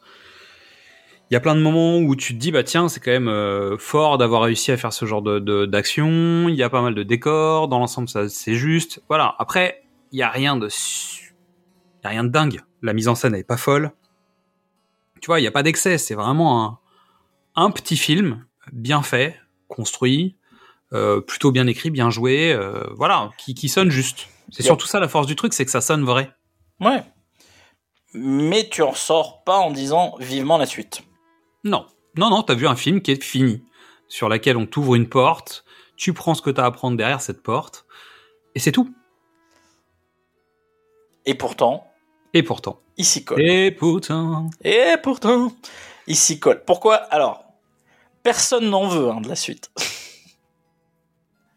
Euh, Il n'y a pas de producteurs qui disent Oh, c'était formidable, je vous adore, euh, est-ce que vous voudriez bien faire la suite? Ça, ça vient d'eux. ça vient d'eux euh, parce que, on en parlait tout à l'heure, quelques années plus tard, Linklater se lance dans, dans Waking Life. Et dans Waking Life, il y a une, euh, il y a un rêve où il avait envie, pour se faire plaisir, de réunir Jessie et Céline. Donc il dit, tiens, on va faire, je vais faire un rêve où je les retrouve tous les deux. Et pendant cinq jours, euh, on écrit euh, la scène qui dure, allez, cinq minutes, euh, dix minutes. Euh, on remet la magie en place. La recette qui avait fonctionné, l'expérience qui était très agréable, on l'a on l'a recréé et euh, on, on a toujours le plaisir à vivre cette même expérience de on a deux personnages qu'on aime bien chacun, on a un réalisateur et, et continuons. Qu'est-ce qui qu'est-ce qui s'est passé? Donc on se retrouve 9 ans plus tard. Alors Waking Life c'est pas 9 ans Waking Life. Ah non, pardon, excuse-moi, oui, oui. On est en 2001 donc c'est 5 C'est 6 ans après. 5, ouais. ans, 6 ans, le temps que la post-prod se fasse, tu vois. 5 ans plus tard, ils se disent, bon, bah, il y a un truc. Retravaillons. Alors, euh, la première chose à régler, c'est la question des, De, de qui a écrit des, le con- premier des film, hein contrats. Parce que, hein, faut quand même. euh, faut pas, faut pas abuser. Faut pas déconner. Finalement, euh, Julie Delpille disait dans une interview il y a pas très longtemps, le scénario original qu'ils avaient reçu, il y a zéro phrase du, dans le film. Donc finalement, elle et et Ethan ont, retra ont écrit un scénario avec Linklater, mais ils sont jamais crédités comme scénaristes. Non. Donc Mais par contre, dès le deuxième, ils sont crédités. Il y a Kim n'est plus au scénario. Voilà. C'est sur des personnages de Kim, mais les trois, euh, les trois travaillent. Comment, quoi, pourquoi. Euh, ça s'échange des mails. Ça continue, ça avance, moyen, ça avance pas, ça revient. euh, chacun propose des trucs. Ça, euh, et puis, et surtout, t'as pas un producteur derrière qui lui dit, eh, dites donc les gars, moi j'ai une sortie prévue pour euh, pour la Saint-Valentin euh, 2002. Alors vous êtes gentil, vous me sortez un truc. Euh, Ethan Hawke est aussi auteur. Il faut le savoir, il écrit de la fiction. Euh, il, en, il en a écrit plusieurs. Et euh, il fait une tournée de promotion de son livre. Il arrive à Austin. Et évidemment, c'est son ami Richard Linklater qui fait l'introduction de, ce press tour, de cette présentation de livre avec des questions-réponses, des lectures, etc. Ils rentrent chez eux, ils vont manger chez Rick, et tout d'un coup dans la voiture, il fait Hey, j'ai le début du deuxième film Et si Jesse avait écrit un livre sur ce qui s'était passé à Vienne, et qu'il fait la promotion à Paris, et il tombe sur Céline. Sachant que on est quand même d'accord que Linklater a finalement fait exactement la même chose de sa rencontre avec quelqu'un en faisant un film. C'est-à-dire que c'est aussi une mise en abîme de ce que lui-même a fait. Alors peut-être pas de la même manière, peut-être que c'était pas, euh, il l'a peut-être pas vécu de la même façon. On en reparlera peut-être dans le troisième film plutôt de cette, cette partie-là.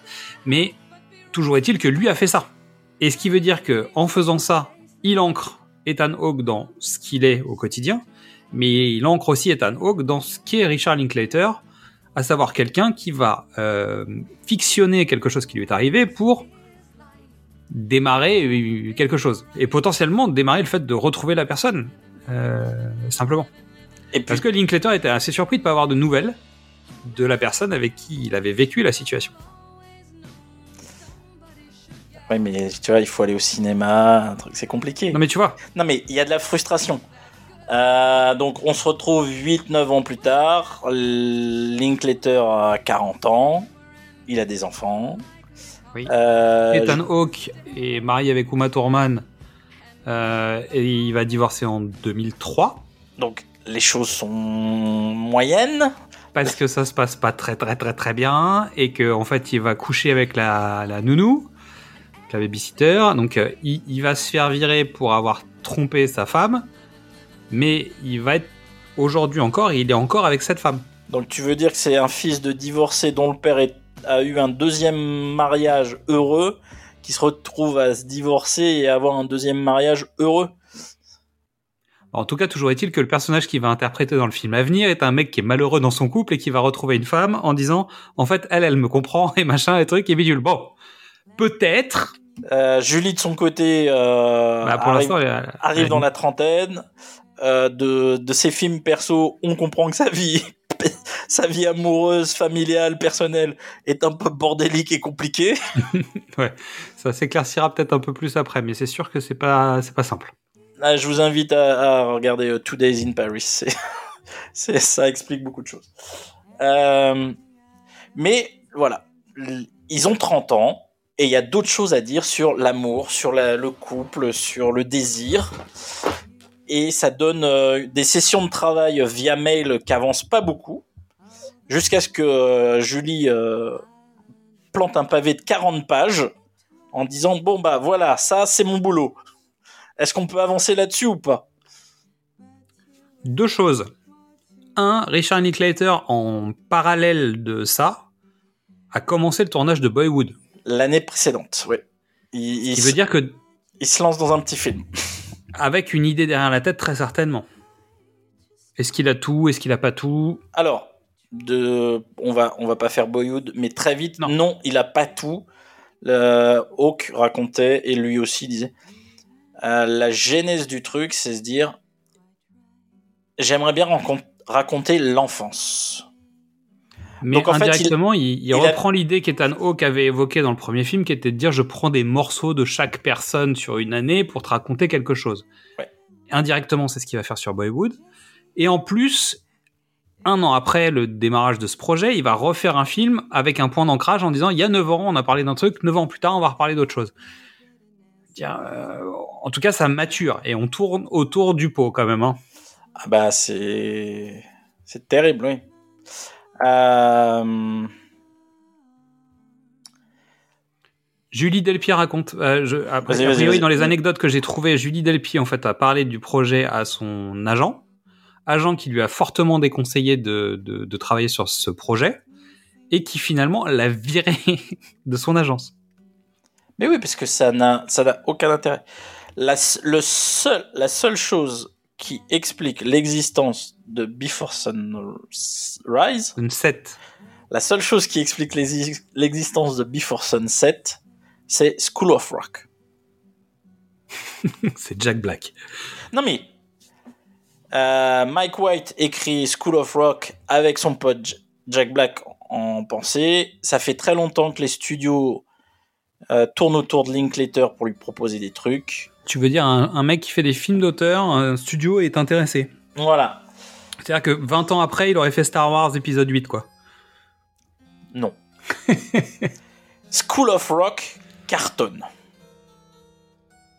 School of Rock cartonne aux États-Unis. Il marche même en France. Oui, mais c'est un film sympathique.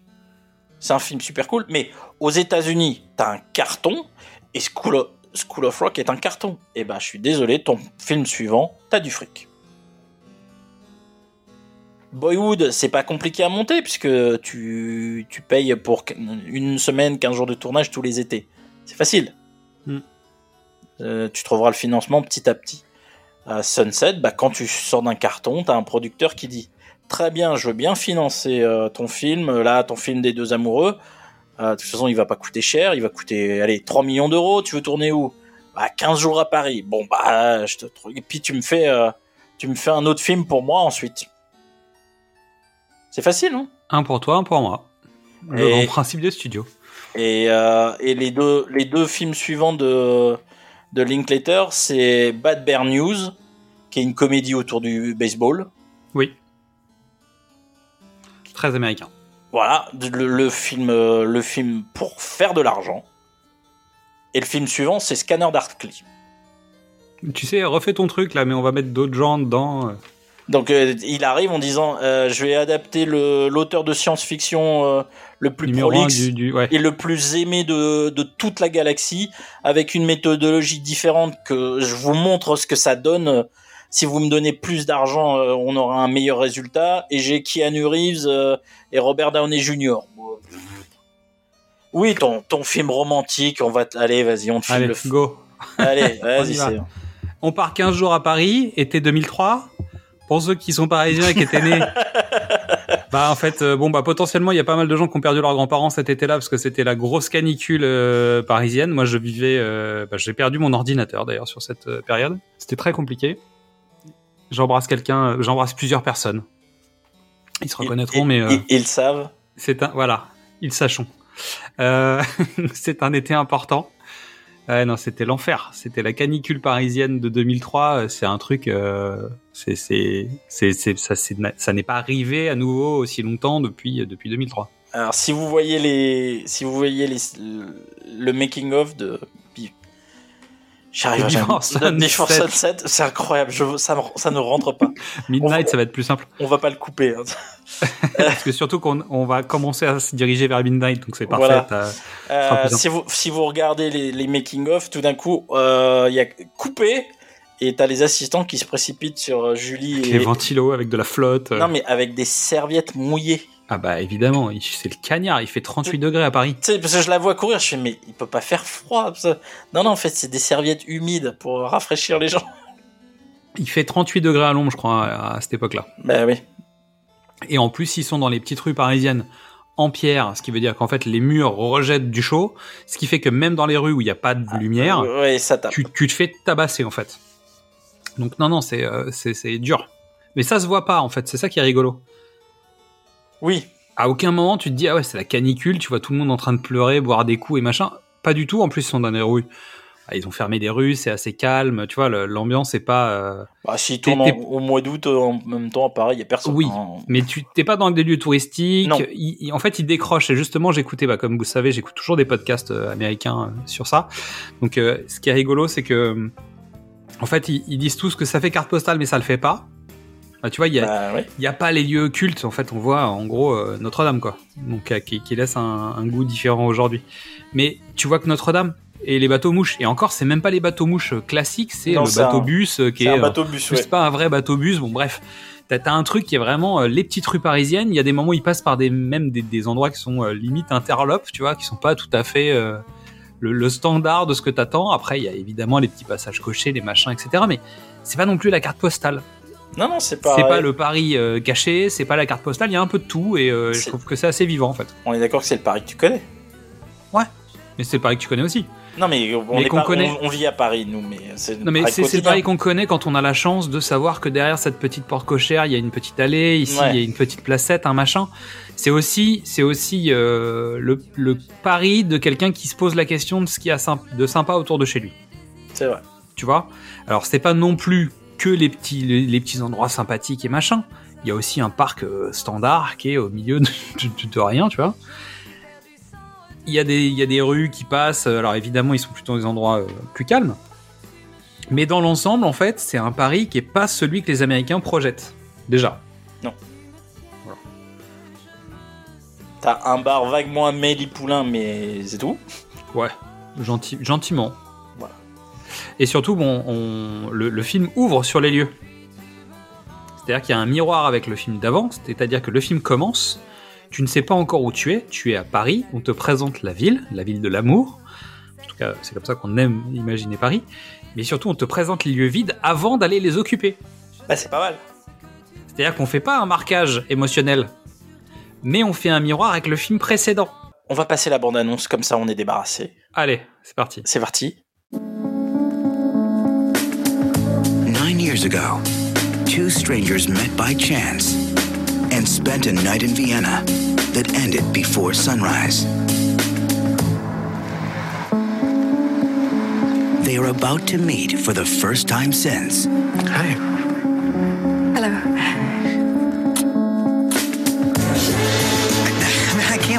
Here. Well, I live here in Paris. I wanted to talk to you for so long. You know that now. Me too. How long do we have? 20 minutes and 30 seconds? No, we Let's got, go. no, we got more than that. Now they have one afternoon to find out if they belong together. I remember that night better than I do entire years. Do I look any different? I do. I'd have to see you naked. What? Let's get on that boat. Come on, it'll be fun. You don't have time. Oh, God, why don't we exchange phone numbers and stuff? Why didn't we do that? Past is the past. It was meant to be that way. What? You really believe that? I have these dreams. I'm in the car, and a buddy of mine is driving me downtown, and I'm staring out the window, and I think I see you. In a way, I put all my romanticism into that one night and I was never able to feel all this again. If somebody were to touch me, you know, I would dissolve into molecules. Before sunset, I see if you stay together or if you dissolve into molecules. What am I doing? what if you had a second chance with the one that got away? Ok, ça y est, ça c'est fait. Euh, on va faire le résumé. Le pitch de ton film, c'est Une bouteille à la mer. c'est pas mal. Parce que Ah, Mais à la mer de. À la mer à la mer et à la mer à la mer. Voilà. l'histoire, c'est donc euh, inspiré de la vraie vie. Jesse a écrit un livre sur la nuit. Sur Jesse a écrit un livre sur la journée qu'il a passée à Vienne avec un personnage qui ne s'appelle pas Céline dans le roman. Il est en promotion à la boutique Shakespeare Co qui se trouve en face de Notre-Dame, quasiment.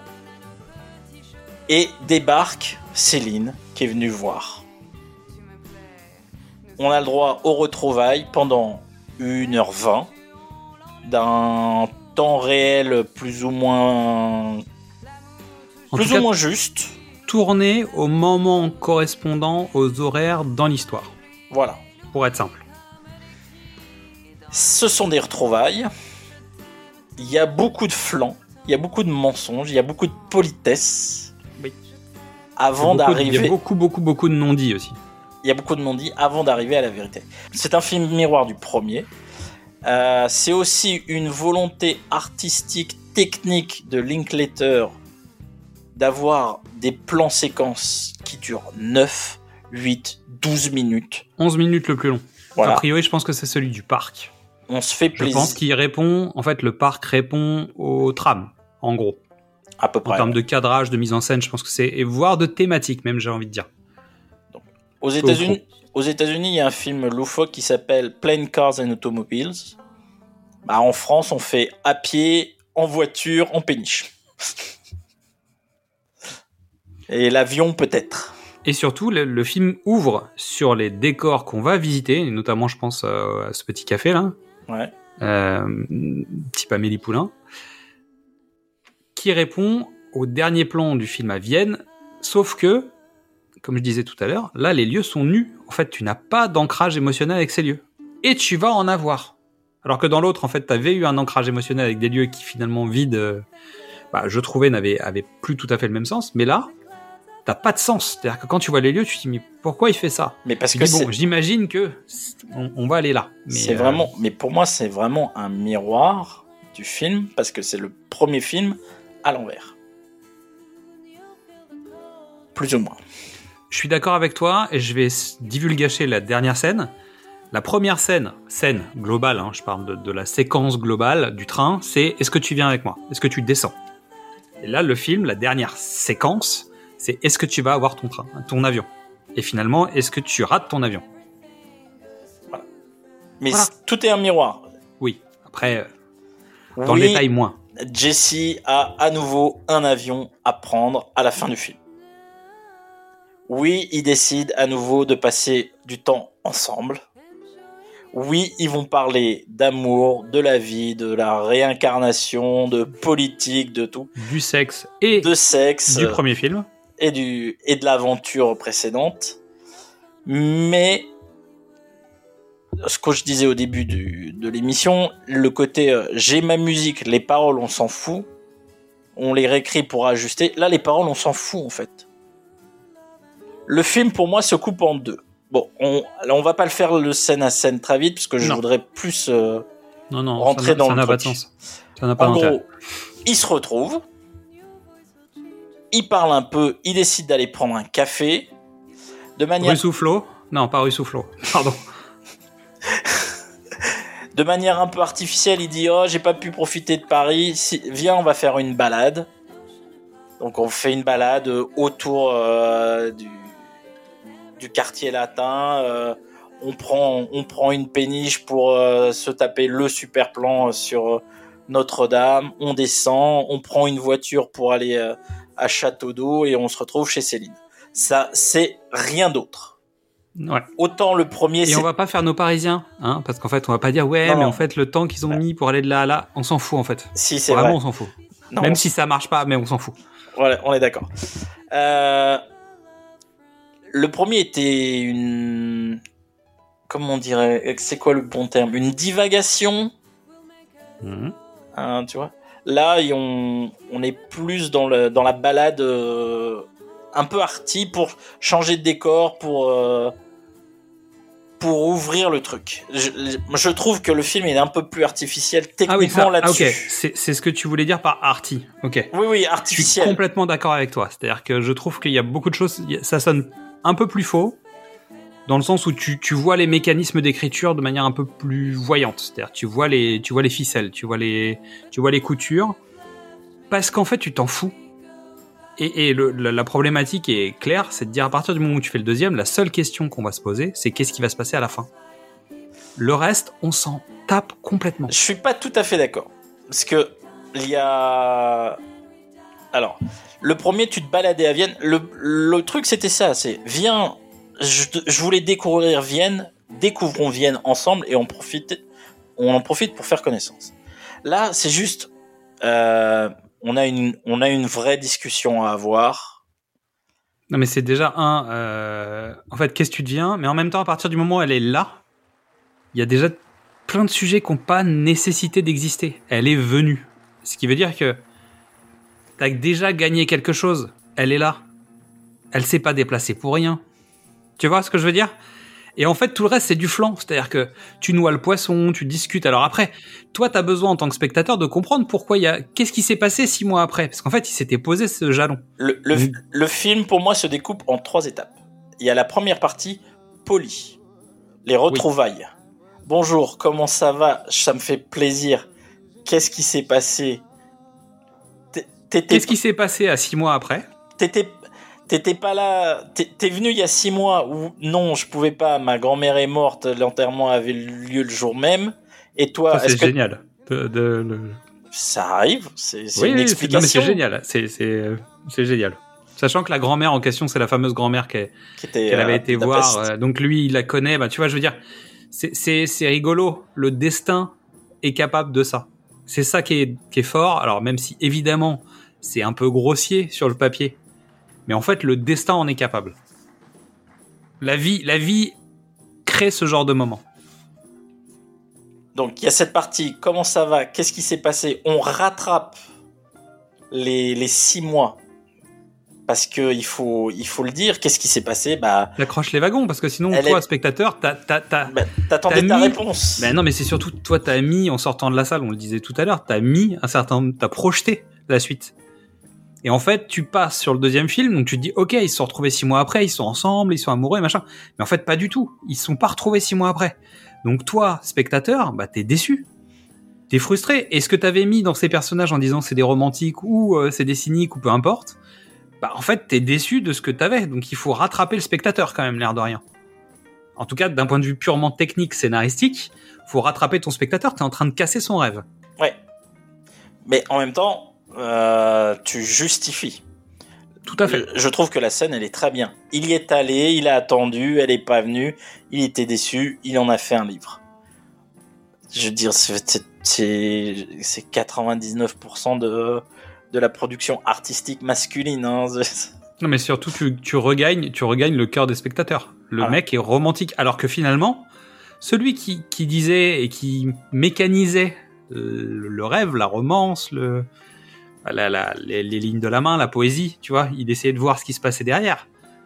Tu, pensais que c'était lui le terre à terre. Résultat, en fait, c'est lui qui va au rendez-vous et c'est lui qui écrit un livre, qui est une sorte de, lettre d'amour à personne, la bouteille à la mer.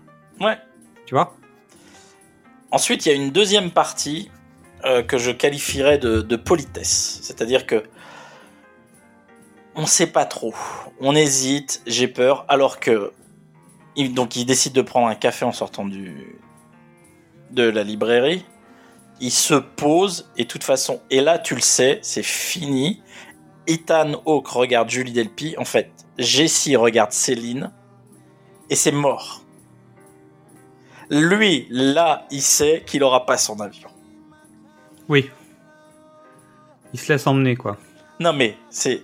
Il y a un truc dans son regard, c'est terminé. Parce qu'elle s'arrête à un moment, ouais, ouais, t'as raison qu'elle lui dit même.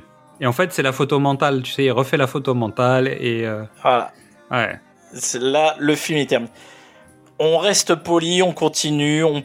Non, mais qu'est-ce que tu as fait C'est quoi ton parcours non, mais surtout... a été Qu'est-ce que tu as fait depuis ce moment à aujourd'hui Qu'est-ce qui s'est passé Où est-ce que tu as été Pourquoi tu es là euh, Et en fait, ils veulent continuer sur la même énergie qu'à Vienne. Ils essayent de raviver, ils essayent de remettre en place le, truc qu'avait fait le, le petit truc. Oui, tu vois, il parle de lui, il parle de son expérience. Elle, elle, elle, a vécu à New York, elle a vécu à Varsovie. Euh, Ils chacun, ont vécu à New York en même temps, surtout, c'est rigolo. Chacun, chacun a mûri, chacun euh, a pris de l'expérience, c'est un peu détaché du désir, des envies, de la matérialité. Euh, elle, euh, elle a des engagements forts surtout. Elle, elle, parle beaucoup de son engagement. Elle, c'est une, devenue une femme politique avec des envies politiques, avec des idées. On est d'accord. Lui, il est allé chez moine trappiste. Il est un peu zen, tu vois. Euh, mais euh, il parle d'absence de désir matériel ou de gloire, de vivre dans le moment. Mais en fait, tout ça, c'est juste pour essayer de dire ah, je suis, je suis encore un peu celui ou celle dont tu te souviens mais les choses ont changé. Bah déjà, un, dans, dans le concept même, lui est devenu plus le romantique. Elle, elle est devenue plus terre à terre. Elle est un peu plus cynique que lui ne l'est. En fait, elle est devenue lui du premier. Un peu plus. Déjà, il dit, euh, elle, elle, à Vienne, elle disait qu'elle croyait à la réincarnation. Là, elle y croit plus. Elle Euh, croit plus à grand chose, en fait, surtout. Voilà, elle croit plus en grand chose, mais tu sens le truc sous-jacent, mais ça reste poli. Ils partent en balade, euh, on commence à parler euh, sexe, évidemment. Euh, Mais avec du bagage, avec, euh, Mais avec oui. de la continuité, il se passe des choses. Non, puis elle dit, Ah, de toute façon, vu tes problèmes, parce que elle lui ment. Pour- pourquoi? Elle dit, bah non, je me souviens pas qu'on ait couché ensemble. Le, le shit test absolu. Le, je disais dans le premier, je couche parce que j'ai décidé de dire pas. Et le deuxième, c'est, ben non, je me souviens pas du tout de ça. C'est le deuxième shit test féminin euh, historique. c'est dire un men- mentir sur euh, la réalité. Ça, c'est, c'est un grand truc. Alors, si vous voulez envoyer des lettres d'insultes à Mystery, retrouvez Mystery sur Facebook, non, Twitter, Instagram non, et TikTok. que parce qu'elle le dit elle-même après. Elle dit oui, je t'ai menti parce que c'est comme ça les femmes, je sais pas pourquoi, Ouais, on doit mentir sur ces sujets-là. Ce n'est pas moi qui le dis, c'est le c'est elle. Si vous voulez écrire à Mystery, Donc on continue la balade poli. Euh, on est dans les parcs, machin. On descend sur les quais. Allez, on. Il a pas envie de, de partir tout de Ah, suite. Il, a envie de continuer. Il, il appelle la Il voiture, il il, est dit on peut se retrouver de l'autre côté. Il est on foutu. va Non, non, même pas, même pas. Il décide de prendre le bateau mouche. Oui. C'est elle qui le rappelle. Et là, on prépare déjà ce qui vont être dans Midnight. C'est-à-dire qu'il y a un mec qui est un peu, euh, qui est un peu rêveur, qui est un peu euh, tranquille, machin. euh. et tout le film, c'est elle qui va lui dire, eh, oublie pas ton avion. Eh, oublie pas de faire ça. Eh, il y a ça. Il y a cet impératif. Il y a ceci. Il y a cela. Et lui, il veut juste profiter du moment. On va découvrir quand même dans, la, dans cette partie-là, où tu veux le mettre dans la troisième partie, qu'il a une femme, qu'il a un enfant? Non. Euh, Non, c'est la troisième partie, ça?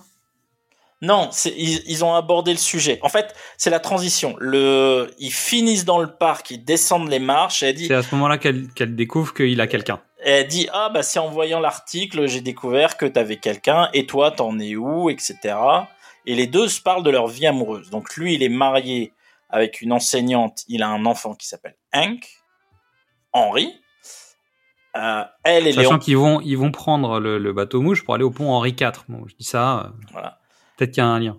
Elle, elle est en couple avec un photojournaliste, mais qui, qui part en, en reportage toute l'année, donc ils se voient pas. Ils ont une vie amoureuse, voilà. Ok. Là, on arrive sur le bateau mouche. Cette discussion sur la vie amoureuse sert de transition, parce qu'en fait, là, la, la troisième partie du film commence, et la vérité commence. C'est le bouclier qui casse. Voilà. Et il dit, qu'en fait, lui Ah. dit qu'en gros, il a commencé à prémisser l'idée qu'il était malheureux. Ah, il- aime sa femme, en tout cas, il aime son fils avant toute chose. Il veut que son fils soit heureux. non, non, ça, il le Mais- dit, il le dit dans la voiture. Il le dit, c'est dans la voiture C'est dans la voiture. Ok. Ils sont sur le bateau, ils parlent un peu, ouais, euh, ils continuent leur discussion euh, telle qu'ils ils l'avaient à 20 ans, et lui, en fait, il craque. Parce que c'était bien ces discussions à 20 ans, mais c'est pas de ça dont je veux parler. Parce que j'ai lancé la bouteille à la mer pour dire T'es venu. Putain, pourquoi t'étais pas là? Ouais. Pourquoi t'es pas venu et pourquoi t'es venu? Pourquoi t'es pas venu réellement? C'est-à-dire, je t'en veux de pas avoir été là. Je Même veux- si tu me racontes tout ce que tu veux, peu importe, je m'en fous en fait. Ce qui compte, c'est que je t'en veux de pas, pas avoir été là. Il en veut, il en veut autant à la destinée qu'à Céline. C'est ça. Mais, Mais en euh, fait, il a bien compris qu'elle pouvait pas et qu'elle aurait dû venir. Mais c'est encore pire. C'est-à-dire qu'il dit qu'en fait, peut-être toutes ces années, il a projeté le fait qu'elle avait pas voulu venir simplement. Or, elle voulait venir. Et c'est encore plus violent a posteriori. Et en fait, ça fait euh, 40, bah, 30 minutes qu'il est en train de dire mais merde. En fait, elle voulait venir. Parce que oui, là, à ce moment-là, ils vont quitter le bateau-bus pour euh, retrouver le chauffeur qui les attend, qui est Henri IV. Euh, oui, en fait, il s'est marié parce que sa femme est tombée enceinte et que dans son idée de ce qu'était un homme, euh, bah, c'était quelqu'un qui assurait, qui assumait, euh, qui était père et qui faisait face à ses responsabilités. Donc, il y avait cette, ce côté romantique de dire, bah, écoute, c'est pas Céline, mais je peux devenir l'homme que j'imagine que je devrais être. Et elle le dit, ouais, mais je comprends bien, c'est difficile. euh, Même moi, je suis indépendante. Mon mec, bah, euh, c'est compliqué, euh, ça va pas. euh, parce que nos, nos relations sont compliquées, parce qu'en fait, euh, c'est compliqué, parce qu'en fait, euh, tu fais chier, t'es un connard, t'aurais pas dû écrire ce bouquin, parce que merde, euh, tout mon romantisme, je l'ai foutu durant cette journée-là, et le fait que je n'ai pas pu y aller, moi non plus, ça m'a, ça m'a tout détruit, c'est la merde. Et pourquoi t'es là? Pourquoi t'es revenu? Pourquoi t'es revenu? fait, lui lui dit pourquoi t'es pas venu et elle, elle, et, et elle lui reproche pourquoi t'es revenu dans ma vie finalement. Pourquoi t'as écrit ce bouquin? Pour me rappeler alors que c'est la merde, et que, euh, tu vois, tu Et qu'il y a reviens... rien, il y a rien qui n'a fonctionné à cause de. Finalement, il y a rien qui a fonctionné dans ma vie à cause de toi. Et lui, très certainement, dit ma vie est un merdier parce que t'étais pas là. Alors, elle lui, elle lui reproche, elle dit, c'est dégueulasse de revenir dans ma vie alors que t'es pas disponible. Oui. Parce que t'es marié, t'as un enfant, donc c'est c'est cruel ce que tu fais et elle, elle pique une crise qui, je trouve très bien. Il y a, zé- euh, ils le disent tous, hein, il y a zéro improvisation, mais c'est d'un nature, c'est d'un tel naturel. Je trouve ça super. Et donc elle dit c'est la merde parce que tu reviens dans ma vie et que je sais pourquoi ça marche pas dans ma vie, c'est parce que tu es pas. Et quand tu reviens, tu peux pas y être. Et il dit mais tu crois que c'est le bonheur, mais ma vie c'est la merde. Euh, ma femme vient de tourner dans Kill Bill. Euh, non, pardon. Euh, non, je dis oui. Et moi, je, je parle avec la babysitter parce que finalement, en fait, peut-être. Alors, il couche avec, sans doute, euh, machin à l'époque, mais en gros, euh, la seule personne avec qui je peux parler de la vie de mes gosses, par exemple, c'est la babysitter parce que ma femme, elle est jamais là. elle est pas là. Donc les deux, les deux euh, vident leur sac, ça fait du bien. Ça a mis un peu de temps, mais je pense que ça ne Ça a mis fonctionne. beaucoup de temps, mais as, t'as besoin de ce temps pour que toi-même ta frustration grimpe. Parce que moi, j'en avais ras le bol. J'étais en train de me dire, mais quand est-ce que vous allez vraiment en parler, tu vois? C'est-à-dire que là, vous êtes en train de tourner autour du pot, on part plus loin, on se met des, on se met des petites facettes, des façades, des machins. Mais moi, j'avais qu'un truc en tête, c'est vous allez finir ensemble ou pas, bordel de merde. Vous allez, vous allez, vous allez vider votre sac ou pas Vous Et- allez finir par vous aimer, bordel de merde. Et c'est c'est hyper important. C'est hyper important. Et t'as besoin de cette langue, bah, t'as besoin que ça prenne du temps, t'as besoin que ça te fasse monter en pression aussi, parce que si t'es impliqué dans, dans leur dans leur rôle, et surtout elle, elle m'agace en fait sur la première partie du film, c'est-à-dire qu'elle est elle est derrière son jeu de moi je suis devenu machin, truc et bidule, et en fait elle t'agace pour ça, mais parce qu'elle est derrière une façade. Alors, il y a un double, il y a une double lecture. Euh, Julie Delpy voulait vraiment faire Sciences Po et devenir, euh, tu vois, c'est donc c'est pour les fans de Seinfeld. Tu vois, Georges, il dit toujours, mais tu sais bien que je voulais prétendre être architecte. Ouais, je vois bien. Eh ben, Mais Julie, est-il que Julie Delpy, elle a toujours voulu prétendre être faire de la politique. Mais toujours est-il que elle a, elle a cette, cette carrière évidemment. Hein. Elle, a, avancé, elle a travaillé, elle a ses engagements et ainsi de suite. Et en fait, t'as perdu la romantique qu'elle était jusqu'à ce moment. C'est-à-dire que ça commence à fissurer. Et d'un coup, elle va te dire non, mais en fait, euh, je suis romantique, c'est à cause de toi, et, et, et tu fais chier parce que j'étais obligé d'arrêter d'être romantique parce que t'étais pas là. Et finalement, ça va aller sur euh, Ella Fitzgerald, ça va, euh, pardon, Nina ça va aller sur, ça va aller sur Nina Simone après, ça va aller sur j'écris des chansons. Et en fait, j'ai écrit des chansons. Elle dit ouais, j'ai écrit des chansons. J'étais en train de noter bon, alors ça c'est une chanson sur toi. C'était non, c'était euh, ça a été préparé. Elle- elle, euh, dans la balade, elle disait moi j'aimerais bien encore faire des trucs, je voudrais apprendre le chinois, continuer à écrire, j'écris des chansons. C'est comme ça qu'il le prépare parce que Ah bah oui, c'est une préparation La- mais j'avais noté bon alors c'est une chanson au sujet de toi. Et puis après quand Mais ça non, arrive, on- la dernière scène, la dernière séquence, donc en fait, il raccompagne Céline chez elle. Ils se font un gros câlin euh, qui est tellement fusionnel. euh, tu sais que bah non, en fait, je vais être accompagné à la porte. et puis je vais te raccompagner en haut. Et puis je vais Puis je vais monter dans l'escalier. Il monte l'escalier, il y a un silence et des regards, mais euh,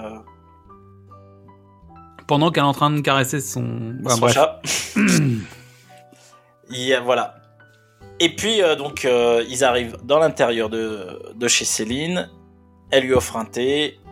Le La mec pro- est pressé, hein, c'est-à-dire qu'il a demandé au chauffeur d'attendre deux minutes. Voilà. C'est-à-dire, il raccompagne ce machin, et puis en fait, elle lui dit, je te fais un thé, le mec dit évidemment, il va se poser dans le fauteuil, tu dis, ok, c'est mort. il s'assoit, il dit chante-moi une chanson comme promis, et elle chante une une petite mélodie sur une histoire qui, bah, sur son sa vers, c'est sa version du livre, Bah, c'est son livre à elle, en fait. c'est sa version du livre, et sur un rythme très particulier. C'est une valse. Oh, une valse. Parce qu'en fait, elle lui dit oui, tu vois, j'ai deux chansons, machin, nanan, et puis j'ai une valse. Donc le mec saute sur l'occasion en disant bah fais-moi la valse. Et la valse, évidemment, se parle de, de... Ça parle de Vienne. Hein, c'est incroyable. C'est fou, hein. François Feldman sort de ce corps. On... Litz, mon ami. Schau- Schubert, mon pauvre. Comment, comment tu Oh là rebondis là. là-dessus maintenant Aïe, aïe, aïe. Et ça, ça- Donc, bah, je rebondis en décidant de faire le truc le plus intime chez quelqu'un chez qui tu viens de rentrer. disques. Tu regardes sa bibliothèque, ses disques, et t'en mets un. C'est surtout ça, t'en mets un.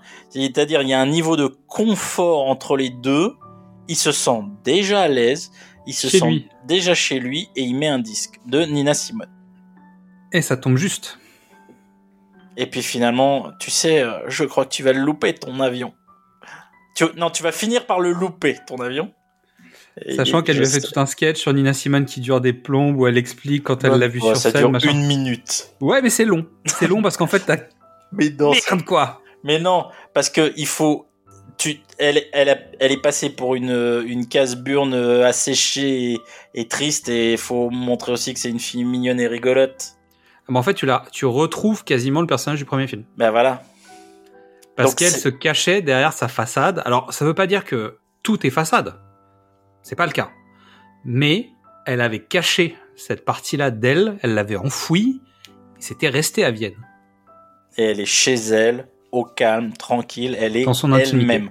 Donc il faut le faire plus longtemps, parce que le, le jeu de la guitare c'est long, c'est compliqué, c'est c'est- tu te révèles, c'est de l'intime euh, un peu forcé. Là, quand elle fait le thé et qu'elle elle, elle imite Nina Simone, elle est elle-même.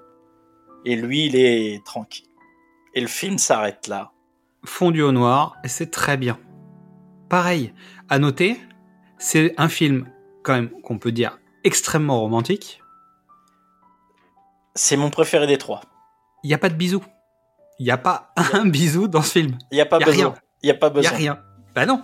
Il y a des flashbacks. Alors, mm, je suis moins, je suis moins fan des flashbacks. C'est un, C'est au tout début du film. hein. c'est un procédé comme un autre. Why not? Mais je trouve que c'est, euh, c'était pas nécessaire. Après, ça permet d'accrocher aussi des spectateurs qui n'ont pas vu le premier. Tu vois, c'est aussi une Mm. façon de faire. Mais euh, voilà, j'aurais j'aurais évité ce truc-là. C'est mon préféré des trois. Et pourtant, c'est le plus artificiel Alors, des trois. je suis pas d'accord, parce que je trouve que le 3 est encore plus artificiel. C'est clair. Alors, Non, ouais. il est pas plus artificiel, il est plus structuré comme un, un film comme les autres. Oui. Sunset et les- Sunrise, c'est, il y a pas de début, il y a pas de fin. Non, mais ils se ressemblent beaucoup, mais tu, en fait, les transitions qui étaient entre guillemets, même si elles étaient un peu bordéliques, euh, bah, elles étaient bordéliques. Là, tu sens que euh, on t'emmène du sujet A au sujet B, euh, qui va emmener au sujet C, qui va emmener au sujet D, mais on va rebondir, on va faire une digression, on va repartir. Il y a, il y a des trucs qui semblent plus faux. Je- je- évidemment, j'aime moins le personnage de Céline, mais pour les raisons que j'ai évoquées. Euh, et ça, et en fait, ça m'agace parce qu'en fait, j'ai envie de savoir comment ça finit. Euh, des taux dans le film, et tu sens qu'en fait, on fait tout pour que ça vienne pas. Et, euh, et Mais évidemment, c'est fait exprès. Et heureusement, c'est-à-dire que t'es obligé d'avoir ça. Je pense de manière dramaturgique, ça peut pas arriver, parce que sinon c'est un court métrage. Oui. Et de manière psychologique, tu peux pas rentrer dans l'art. Non. Parce que t'as mis tellement de trucs, ça fait 9 ans que t'y penses. Ils le disent dans le film, il a cru la croiser, en fait, juste avant son mariage, et c'est vrai, en fait, techniquement, Potentiellement, il l'a croisé. il l'a croisée parce qu'elle vivait bien à cet endroit-là, à New York, donc c'était possible. Ils- Ils ont, le- les deux personnages ont tellement de vécu, faut, il faut qu'ils se rassurent un peu. Soit ils s'engueulent, en, soit ils se réconcilient. Ouais, mais en fait, tu peux pas commencer un truc où ils s'engueulent et tu peux pas commencer un truc où ils s'embrassent tout de suite. Non. Parce qu'en fait, dans les deux cas, t'as pas de film. Plus qu'au-delà du film, dans deux personnages normaux, tu, Ah non, tu changes de pays d'origine des deux personnages, euh, ça change tout. Hein. Tu les Ah mets plus, la- tu les mets plus latins. Tu, tu, tu vois. ah tu descends. Tu, tu, ça veut dire tu mets euh, Antonio Banderas et Penelope, ça explose. C'est ça que t'es en Ah bah, train de peut-être dire. que potentiellement tu pars d'Amérique du Sud, tu vas en Espagne, en Italie, tu vas, tu vas peut-être avoir un Ah. truc plus, plus punch, tu vois. Et si tu vas un peu plus dans l'est, bah t'auras un film où ils vont se regarder pendant deux heures, ils vont rien se dire, et, en a- fait, euh, ils, vont regarder un miroir. c'est ça. Et puis à la fin, ils vont boire du thé. T'auras compris qu'en fait, ils vont vivre euh, leur vie ensemble. Mais tu, tu vois ce que je veux dire? Tu- En fait, en fonction de comment tu vas placer tes, tes, tes- ta population à l'intérieur du film, je pense que ça change tout. C'est- Du coup, c'est vraiment le film de Jesse et Céline et pas, euh, tu vois, de, Ah oui, je pense que euh, de, de il et- Roberto et voilà, ça, ça, s'appelle et- Javier et ça, ça marche plus. Ah, c'est pas, c'est pas faux. C'est pas faux. Ok. Euh, ça quand même. C'est un film qui finit sans finir. C'est très bien, mais comme le premier en fait. Il ouvre à nouveau. En fait, c'est là où les deux films se ressemblent beaucoup, évidemment. C'est que ça t'ouvre une porte en disant à toi de voir, sors de la salle. Et t'es cynique, t'es romantique. Alors, tu peux être un peu moins cynique que pour le premier. Parce qu'il n'y a pas de vraie fin. Dans le premier, il y a une fin. C'est-à-dire chacun repart chez lui. T'as un fait. Ouais. Avec un espoir de lendemain possible. Là, en fait, ils sont dans la même pièce. Tu réduis le champ des possibles. Mais ça veut rien dire. Il peut juste consommer et partir, comme il peut se passer quelque chose de plus concret. Et à nouveau, si ça s'arrête là, bah c'est pas grave. Mais ça va pas rester là. Mais si ça s'arrête là, c'est pas grave. Alors, ce n'était pas l'avis d'Ethan Hawke. Linklater et Delpy se disent c'est comme le premier, il se finit, ça me va. Lui, il est pas, Hawke est pas d'accord. Il dit ah, il me manque un truc. Ah bah, évidemment. euh, Il manque un truc. Et donc, euh, c'est lui qui tient la plus l'envie d'en faire un troisième. Le temps passe, chacun a sa carrière, ses divorces, ses enfants, ses remariages. Et étrangement, euh, tu vois, les deux, les deux films marchent bien, les deux films. euh, le deuxième a, eu beaucoup plus de succès. moins de moins de, de box-office. Mais, plus- plus de mais succès, plus de succès, euh, euh, critique. critique euh, nommé euh, pour le meilleur scénario. euh, ils ont reçu des prix, des machins. Donc l'expérience est positive, tu vois. Tu ressors pas en disant on a on a fait un film euh, qui a trahi le premier euh, et c'était une erreur. L'expérience est vraiment positive parce que tout le monde dit que c'est une des meilleures suites possibles et que c'est encore maintenant c'est un diptyque romantique Hmm. Et que bah, les gens qui avaient aimé le premier aiment encore plus le premier et le deuxième. Ça, la, la sortie en vidéo du premier et, et du deuxième euh, font que bah, le public est là, c'est présent et que les gens reparlent régulièrement euh, aux trois euh, bah, des deux films. Et ans- Criterion, c'est à ce moment-là ou c'est plus tard? Euh, Criterion sera plus tard. Criterion fait les trois D'accord. De mémoire. Parce que ça, c'est ça, c'est important quand même. Oui, c'est. euh, C'est un marqueur dans une carrière d'un film. De venir, euh, d'avoir une édition Criterion, euh, c'est un, c'est un marqueur. Donc, il y a eu 9 ans entre le premier et le deuxième film. On n'arrête pas de t'en parler. Donc, tu te doutes bien que tu dises Eh, ça va bientôt faire 9 ans. Est-ce qu'on n'en ferait pas un troisième? Parce que finalement, euh, on a parlé de l'amour à 20 ans, de l'amour à 30. Est-ce qu'on aurait le pas. film, en fait, un, un film seul, c'est un film seul, avec une potentialité de suite. Un deuxième film avec une porte ouverte à la fin, ça s'appelle une trajectoire. Donc, t'as envie de savoir où ça va. Est-ce qu'on n'aurait pas des trucs à dire sur l'amour à 40 ans? Bah c'est ça. Et puis en fait, entre-temps, il y a Boyhood aussi. C'est-à-dire que Linklater a continué à faire un film avec des marqueurs temporels. Euh, et finalement, en fait, ça reste sa marotte, le temps.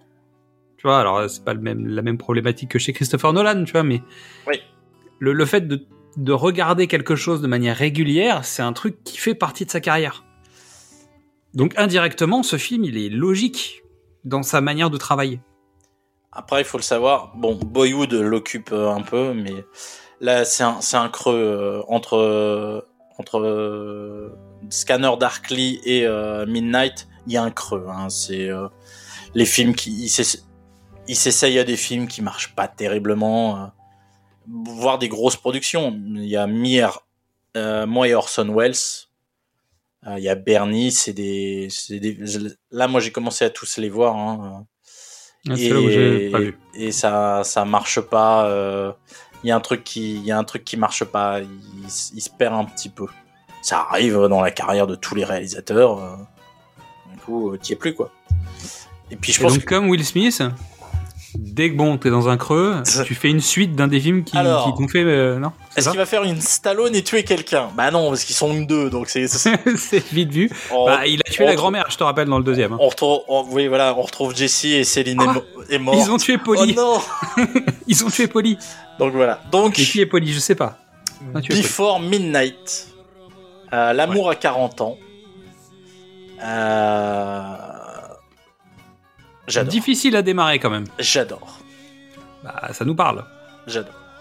Je vraiment, il y a un côté. euh, Alors là, pour le coup, le, le côté musique me parle vraiment parce que pour moi, c'est euh, c'est November Rain ou euh, Hotel California. T'as une petite introduction, un premier couplet, un deuxième couplet, un pont, et puis ensuite solo. Putain de solo qui dure longtemps.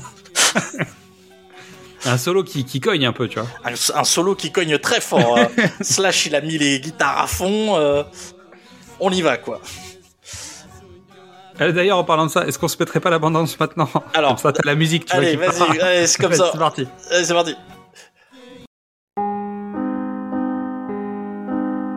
Oh, on avait dit qu'on s'arrêterait, les filles voulaient voir les ruines. Je te propose un truc. Le jour où on repart à l'aéroport, on s'y arrête. Tu sais bien que non. Ouais, on fera sûrement pas. Attention les filles, pas trop vite Et comment vous êtes rencontrés? C'était il y a à peu près 18 ans et on est euh, tous Oui, les deux tombés plus ou moins amoureux. Et dix ans après, on s'est retrouvés par hasard. Non, non, non, t'avais écrit un livre, j'en ai entendu parler, j'ai fini par le retrouver. C'est vachement romantique. Si tu me voyais tel que je suis maintenant, est-ce que tu viendrais me parler? Tu me demanderais de descendre du train avec toi? Évidemment. Cet endroit est marqué par des milliers d'années de mythes et de tragédies, alors je me suis dit qu'un truc tragique allait arriver. Encore là? Encore là? Ciao Ne t'arrête pas de mater les filles Je ne mate pas les filles, je leur fais l'amour avec mes yeux, tu vois. Oh, waouh Je me retrouve coincée avec un ado américain. On est très proches tous les deux. Oui Mais parfois j'ai l'impression que, que tu respires de l'hélium et moi de l'oxygène. Pourquoi tu dis ça? Santé J'aurais aimé que tu dises un truc romantique et t'as tout fait Ok. foirer. T'es vraiment taré, toi, tu sais C'est vrai C'est comme ça qu'on finit par se séparer. Oh putain. Je te jure, ce type dont tu te souviens vaguement, tu sais le jeune homme romantique que t'as rencontré dans un train Je te dis que c'est moi. Pourquoi suis-je autant attiré par cette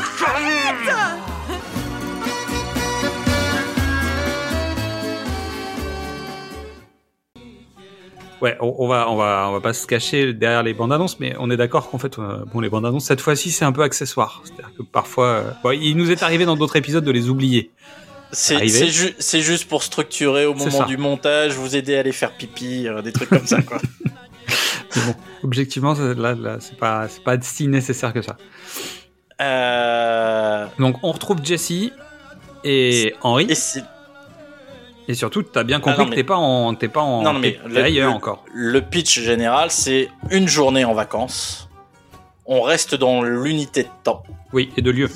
et de de, lieu. lieu. De lieu entre guillemets, voilà. De- Ils- de- Ils sont en vacances en Grèce. Euh, Jessie et Céline ont eu des jumelles. Euh, ils passent euh, Deux des filles vacances. qui dorment dans la voiture. Comme elle disait dans le premier film qu'elle avait laissé ces deux gamines mortes dans la voiture, tu sais, quand elle vient le voir. Donc c'était la vanne, mais en fait le film commence là-dessus. Donc miroir avec le film d'avant aussi un petit peu. Euh, donc, euh, le fils de Jessie a passé les vacances avec eux. Il retourne aux États-Unis euh, voir sa mère, pour qui le divorce est véritablement pas bien passé, il semblerait. Euh, et puis, bah voilà, une dernière journée, enfin une nouvelle journée de vacances pour Jessie et Céline, avec un Jessie qui est quand même extrêmement frustré de voir son fils partir. Parce qu'il justement dans le deuxième film, il disait qu'il restait avec sa femme parce qu'il voulait son, son fils. Parce qu'il était prêt en- il voulait, il voulait, il était prêt à tout pour voir grandir son fils. Or, il a laissé son fils à son ex-femme, ça se passe en plus pas bien, et il rate la vie de son fils. Donc, résultat, les choses qui étaient importantes pour lui dans le deuxième film euh, ont été modifiées par le fait qu'il reste avec Céline. Donc, résultat, il a bien raté son avion, ils sont ensemble, ils ont construit leur vie ensemble, mais il a fait des choix. Il a fait des choix, puis surtout, il a eu deux, deux filles. qui finalement passent au second plan et euh, c'est assez étonnant en fait. Alors euh, elles sont présentes, mais elles passent au second plan. Le sujet de bataille de Jesse, c'est son fils parce que c'est celui qu'il n'a pas. C'est pas vrai. Je suis pas d'accord. Le su Alors, elle passe au second plan parce que Midnight, Before Midnight, ça reste aussi un film sur Céline et Jesse. Oui. Mais disons que le- le- la relation Jesse-Céline impacte Henry plus que euh, Nina et Ella. Et pas pour rien Ah, bah. d'ailleurs les prénoms, hein, euh, tu notes. Bah oui, Nina Simone, Ella Fitzgerald, tout ça. Bon. on est d'accord. Donc, je vous fais euh, le truc, euh, la, la petite structure vite fait Mon euh, pitch, film. Tu veux jamais faire le 200. pitch? Non mais mon pitch, jamais 203. Oui, ouais. Ah, Celui-là, il est simple, mais en même temps, il a beaucoup de sens. Parce que, comme Oui. je disais tout à l'heure, un film, ça ouvre. Deux films, c'est une trajectoire. T'as besoin du troisième pour savoir où tu vas, en fait. Et t'avais besoin de celui-là pour placer la suite de ta trajectoire, savoir comment c'était, est-ce que c'était. euh. Voilà. Donc, le Jamais 203 euh, n'est pas juste euh, parce que c'est une trilogie. Il, il a un sens aussi. Donc, intro, Jesse euh, dépose euh, son fils à l'aéroport. Euh, Hank dit c'est les meilleures vacances de toute sa vie, c'était cool et oui bon il est triste de voir partir son père mais non non tout va bien, il s'est bien amusé, c'était génial. Premier couplet, c'est une longue séquence entre Jesse et Céline, les filles à l'arrière qui dorment. On, part de l'aéroport, on va sur notre lieu de villégiature. Et c'est euh, 20 minutes euh, d'un quasiment d'un plan séquence. Je peux pas vous dire à quel point le, deuxième film me faisait plaisir, ce troisième film me fait tellement plaisir parce que c'est tout ce que je c'est tout ce pourquoi je milite face à Xad qui veut des plans de coupe, qui veut des trucs et je lui dis ça ne sert à rien et Linklater, Hawk et Delpy prouvent que c'est vrai. Alors attention, on n'est pas en train de parler du même cinéma. C'est-à-dire que là, en fait, il n'y a, a- pas vraiment de choses à comprendre. Tu vois ce que je veux dire? On est quand même sur un truc où euh, il n'y a pas besoin d'expliquer à quelqu'un que James a un défibrillateur dans sa boîte à gants parce que ça va te servir plus tard, tu vois?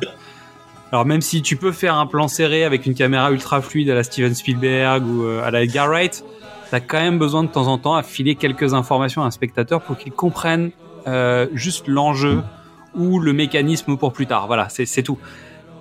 Eux, ils filment pas de fusil de Tchekhov, ils en ont pas besoin. Tu vois?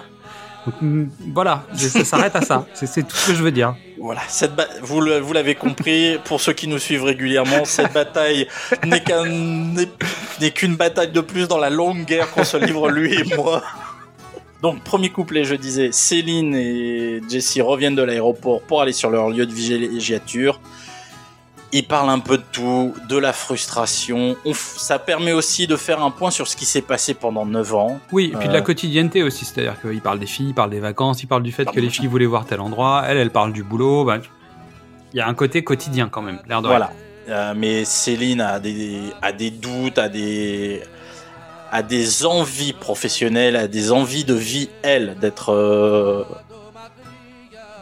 de, de gouverner sa vie. C'est ça. Mais c'est 19 minutes de présentation. Ensuite, petite séquence de transition. Euh, on retrouve le lieu de villégiature parce qu'en fait, euh, toute la famille est invitée chez un ami auteur de Jessie, qui a une belle maison en Grèce. Qui lui-même est donc réalisateur, Enfin, le, le comédien. Non, c'est comédien. un, non, c'est un. euh, Donne-moi C'est- c'est pas 30 un réal? Non, c'est un chef op.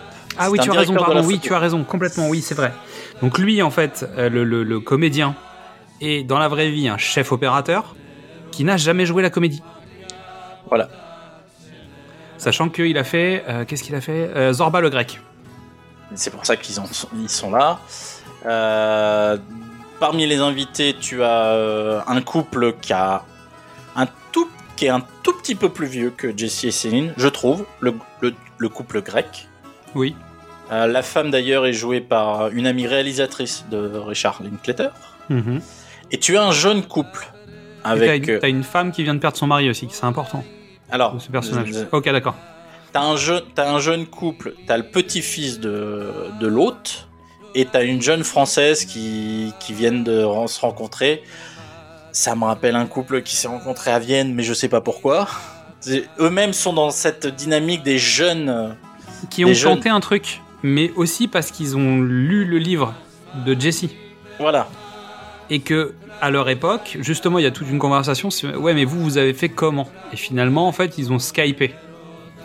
Bah voilà. Et le couple grec, notamment le mari qui est assez libidineux quand même, on va pas se cacher euh, derrière le truc, dit bon, on est quand même d'accord que de temps en temps vous avez fait des trucs un peu coquinous, alors qu'elle, elle est en train de raconter qu'il s'endormait avec la caméra, euh, tu vois, euh, L'un à côté de l'un l'autre, côté de voilà. l'autre euh, sur le lit, et que lui raconte que régulièrement il se réveillait, elle avait figé l'image en faisant une grimace. Quoi.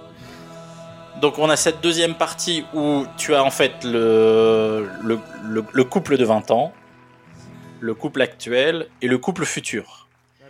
Mais le couple futur en fait c'est l'hôte et une de ses amies qui sont tous les deux veufs.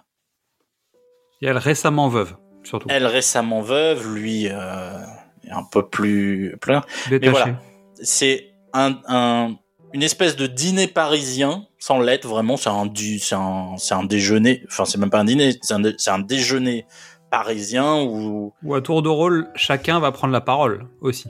voilà. Et chacun va raconter son expérience de l'amour, de la vie, de ce qui, de ce qu'ils veulent Et de la mort. et de la mort. Et de la, en fait, pas de la mort au sens euh, individuel du terme, mais la mort du couple. Oui. La Parce fin que- du couple, la fin, la fin de- du, du binôme, la fin, la fin. de- voilà, c'est pas Le- juste parce- la mort. Le jeune couple est condamné à, à se séparer physiquement, puisque elle, elle va retourner à Paris, je crois, et lui, je sais plus où il va. Euh, le couple grec, c'est la solidité, c'est la stabilité. Jessie et Céline, ça comme il y a de l'eau dans le gaz. Ça fissure un peu. ouais.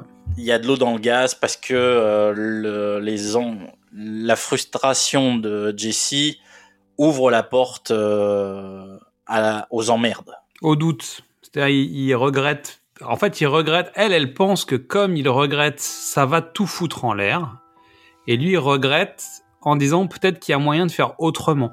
Il veut, il- en fait, il voudrait trouver une solution pour pouvoir être avec son fils et ses filles et mais Et, en Cé- même et temps. Céline en même temps. Sachant qu'elle, c'est au mais- moment où elle a un créneau de, de job. Mais elle, elle veut vivre sa vie française parce qu'ils sont revenus vivre en- à Paris. Elle a pas envie d'aller euh, aux États-Unis. Les questions se posent. C'est, mais c'est sourd. Elle, elle est un peu. euh, Bah, on est elle, en elle sait qu'à partir du moment où il pose la question, c'est que c'est déjà la suite. C'est déjà fait, la elle, merde. elle anticipe déjà la suite. Mais elle est, bah, elle est devenue une pessimiste. C'est ça que tu serais en train de dire? Bah, potentiellement, en tout cas, elle, elle projette sur son partenaire ce qu'elle imagine qu'il pense. Mais après, et ça- et- et- et j'entends régulièrement euh, dire qu'il faut pas faire ça.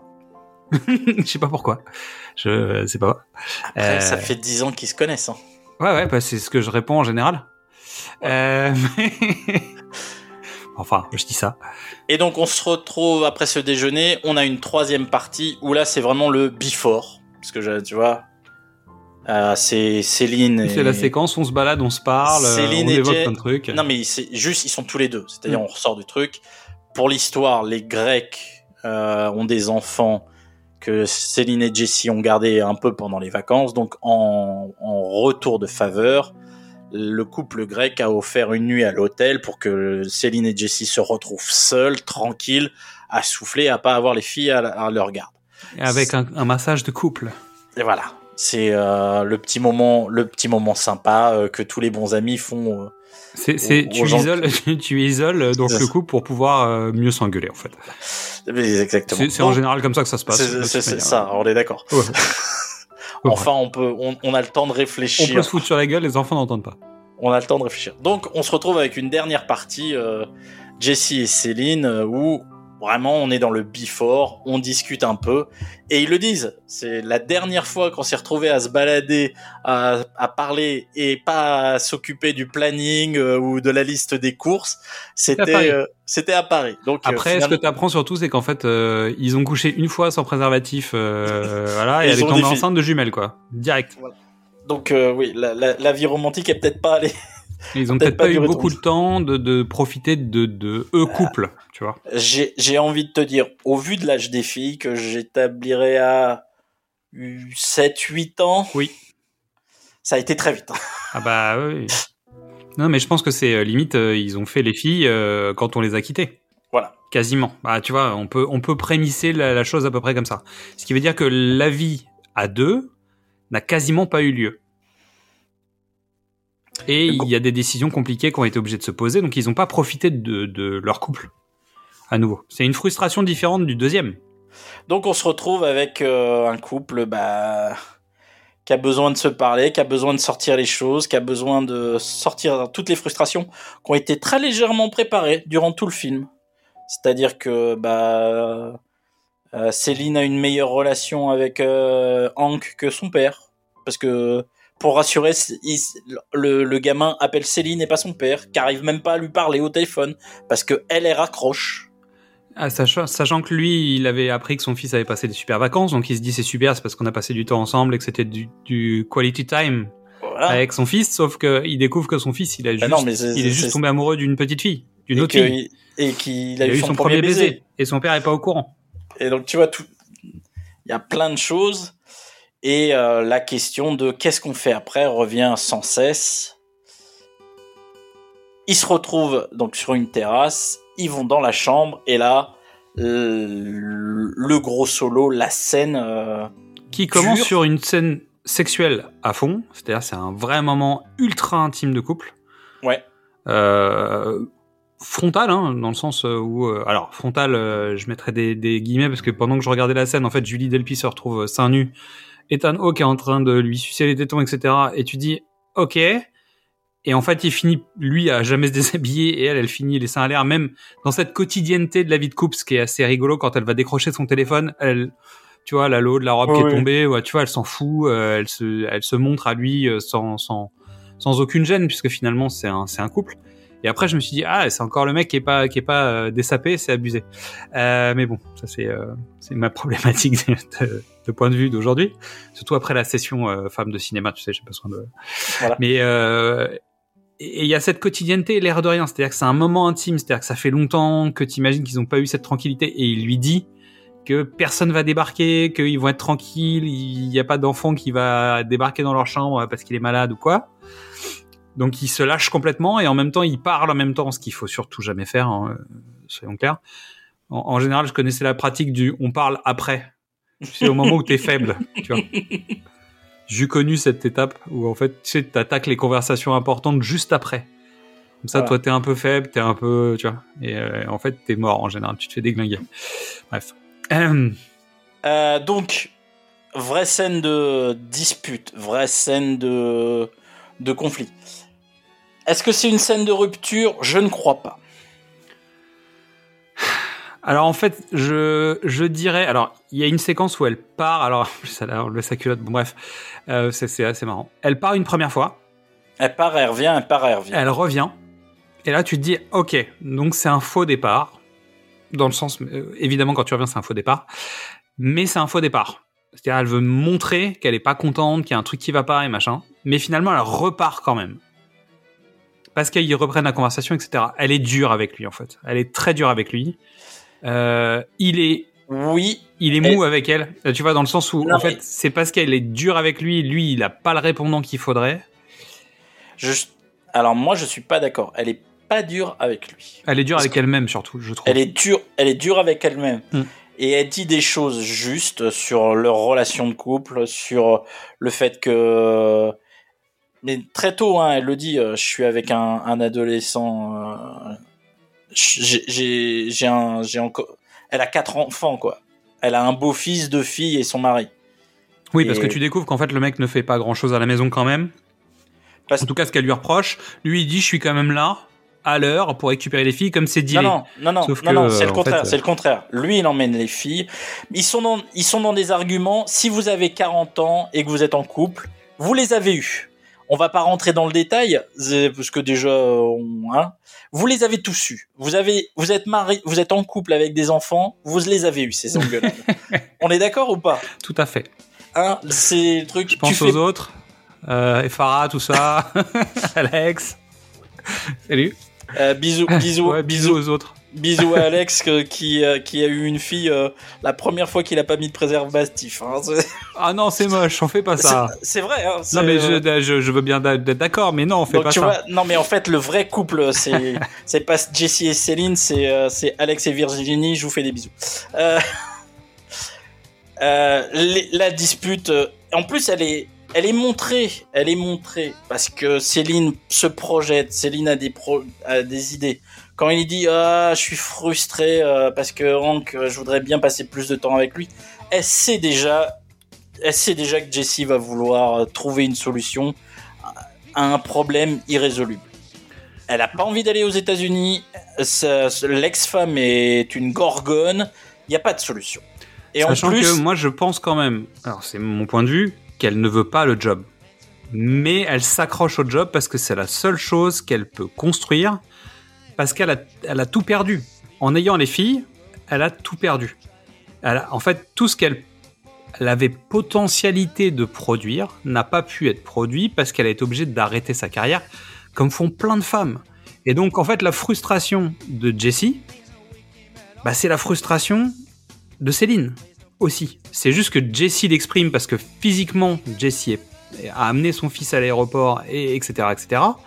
Céline, elle a le même problème qui est de dire merde, en fait, j'ai pas fait ce que j'aurais dû faire. Parce que t'es resté, parce qu'on a fait les filles. Bah, tu vois, le fameux, le fameux duo, tu sais, le fameux bateau où en fait elle finit par craquer en disant mais pourquoi t'es revenu Tu vois, t'as foutu la merde dans ma vie. Et ben en fait, c'est encore là. Sauf que Jessie, à nouveau, l'a exprimé en premier. Et elle explose de la même façon dans cette chambre en disant elle lui en reproche pas, mais indirectement c'est un reproche quand même. C'est-à-dire que comme il est resté, elle a pas fait la carrière qu'elle voulait, machin et truc, et là en fait elle a l'opportunité de pouvoir raccrocher le wagon, même si c'est bancal, même si, même si, même si. Ah, C'est ce que j'aurais dû avoir.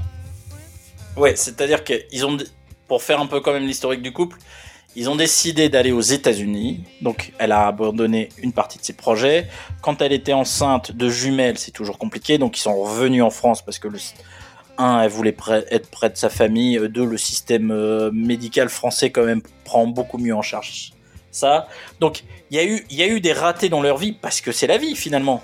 Oui, bien et sûr. que- et le fait que Jesse, même s'il a, il a pas l'idée, il, il, il dit pas je veux retourner à Chicago, il dit pas je. Elle est. Cette question-là, elle s'est déjà posée mille fois dans, dans la tête de Céline. Lui, il est trop libre penseur. euh, je suis dans l'instant. Je parle avec mes potes auteurs. euh, tout va bien. euh. il, il est pas là-dedans. Il Elle, est plus détaché, elle est dans le planning. elle est dans le planning, elle est dans le quotidien et elle le sait bien, elle l'a déjà vécu dix fois et le fait que lui ouvre la porte, c'est c'est le back- c'est l'effet backdraft. Tu vois ce que je veux dire? Alors lui, Le il est de, retour de flamme, ouais. lui, il est de son côté, il est dans le couloir. Bon, la poignée est un peu chaude, mais elle de son côté, il y a le feu qui brûle depuis 10 minutes euh, ou 10 ans. Et surtout, ce que ça signifie si jamais la graine germe plus, c'est de dire c'est encore moi qui vais devoir faire l'effort de casser la dynamique que j'étais en train d'imaginer pouvoir reconstruire, même si c'est sur un, terreau qui n'est pas le bon. Parce que je pense que c'est ça. C'est juste l'idée de se dire oui, en fait, ma vie aurait, elle, elle peut repartir. Ce que j'ai, ce que j'ai loupé, et c'est l'erreur hein, de Céline sans doute, c'est de se dire je peux repartir là où j'aurais dû aller. Sauf que lui lui dit tu, tu, tu, tu te rends bien compte que le mec c'est un connard et que t'auras pas ce que tu veux et que ça va pas se passer.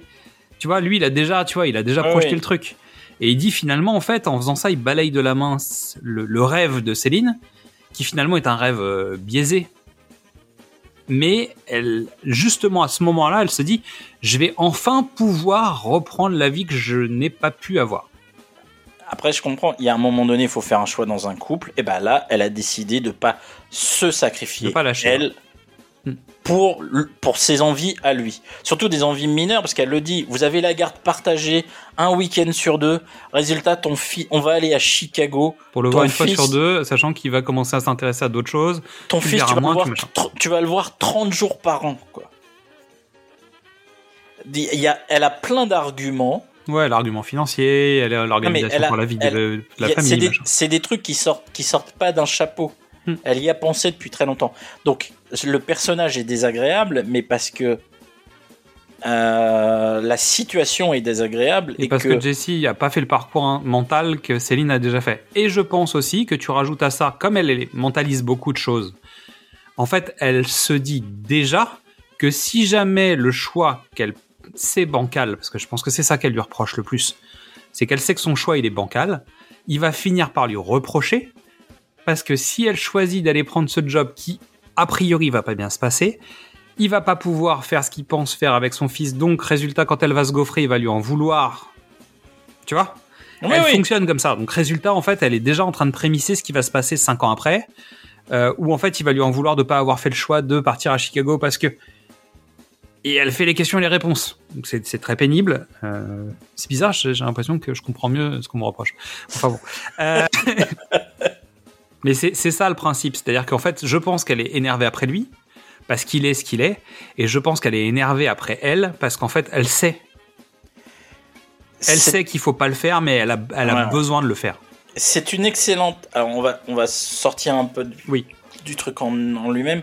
Je trouve que c'est une excellente dispute parce qu'ils sont tous les deux euh, un peu hypocrites, un peu menteurs, un peu illogiques. Euh, C'est une, c'est une dispute. C'est une vraie dispute. C'est une dispute qui est pas réfléchie, qui c'est l'étincelle qui fait péter le truc. Il y, a un- il y, a, il y a un terrain. mais- Quand tout d'un coup lui il a raison, elle elle l'attaque sur son infidélité. Ouais. Sur Et là, laquelle il ne répond la- pas. la- et- et- bah, il, il confirme en, en, En changeant de sujet. en- non, en, en- en- en contre-attaquant, mais de manière maladroite. C'est-à-dire que quand je ressors de ça, je suis de la mouche euh, sur le mur. Je sais que lui a été infidèle. Je suis pas sûr qu'elle l'ait été. Ah bah, En fait, c'est tellement con euh, la manière dont il répond. Oui, c'est sûr. Alors déjà, il esquive le fait de répondre la première fois. En disant non, mais euh, en fait, pourquoi on se parle de ça? Parce que je t'aime, tu vois. Loupé. Après, ils ont préparé le terrain aussi sur le fait qu'elle ait des questions avec des, des- des réponses qui, de toute manière, quoi que tu répondes, t'as perdu. Oui, En fait, que elle, elle a souvent ce genre de questions dans le film et il l'a déjà fait remarquer en disant c'est encore une question, quoi que je réponde, j'ai perdu. mais parce qu'elle vit une vie. Lui vit une vie d'art bohème, on va dire, d'auteur un peu. Elle, elle est dans le quotidien. Dès qu'elle a fini son boulot euh, à la son assos, elle s'occupe des filles. Elle est dans la dans la solitude, dans la maternité, dans le domestique. C'est c'est dur, quoi. Et c'est à ce moment-là que, alors qu'elle elle fait les stratégiquement, je pense qu'elle fait une erreur de pointer sur son infidélité, alors que c'était pas le sujet. Et surtout, en fait, ça lui en, elle, en même temps, elle lui en veut. Parce que ça fait longtemps qu'elle en elle y pense. Elle se rappelle pertinemment de quand, de qui, comment elle s'appelait. Bah, je veux dire, il y a un truc qui, qui, la, qui la ronge depuis longtemps. Et c'est pas, c'est pas un petit sujet. C'est un truc. Il y a une seule chose, parce qu'elle lui reproche rien d'autre. Hein. Elle lui dit à un moment, tu regardes les filles, machin, nan, nan, tu les dragues, et c'est d'ailleurs comme ça qu'il recrée le, le jeu du téléphone, tu sais, du, du premier, Mm. où elle joue la bimbo qui dit, ah, vous écrivez des livres, ah ouais, et puis en fait, ah bah moi, des fois, quand je suis fatigué, je sais même plus écrire mon prénom, Bon, bref. Il y a ce truc-là. T'as vu la préparation paiement? Pas mal. Euh, et en fait, c'est pas important les autres, mais cet événement-là, ce moment précis, est quelque chose qui a fait germer quelque chose en elle, et c'est là, et ça la ronge depuis lors. Alors que lui, en fait, a un truc sur laquelle il va l'attaquer, mais en fait, il sait que, en fait, il y croit même pas. C'est juste méchant. En fait, il attaque sur un truc méchamment parce qu'en fait, elle a touché un truc où il fallait pas aller parce qu'il sait pas comment s'en sortir. Et en fait, il contre-attaque avec le moment où elle a passé du temps avec un ami proche, un ex, euh, au moment de la mort de sa mère, c'est ça? Je crois. Ouais. En disant, je sais que t'as pas couché avec lui parce que t'es pas comme ça, Ah. mais je pense que tu l'as quand même sucé. Bah tu vois, Donc- euh, un truc qui est, en plus c'est vraiment crasse C'est- quoi. c'est- na- et c'est là où ça, ça casse. Et elle sort en disant je pense que je ne t'aime plus. On se dit, bon, bravo, euh, c'était très bien fait, c'était très bien. Est-ce que c'est la fin ou pas? Et évidemment que ça peut pas être la fin. Ça peut pas être la fin. Jesse. En fait, il a pas perdu là. Non, non, mais c'est même pas ça. C'est un couple. Je veux Non, dire, c'est Jesse. Il est, il est, il est comme il est. C'est-à-dire, tu sais pertinemment qu'il a pas perdu. Parce qu'en fait, il s'arrêtera pas à ça, le gars. Non, mais c'est surtout que c'est un couple avec deux enfants. Je veux dire, ça peut être une grosse dispute. Mais, alors, structurellement, je veux dire, on n'est pas non plus dans le Igmar Berman, mais si, Ouais. tu, si tu faisais, s'ils étaient partis sur l'idée de, c'est la, c'est la, on dit c'est la fin, c'est le divorce. Tu peux, tu finis pas comme ça.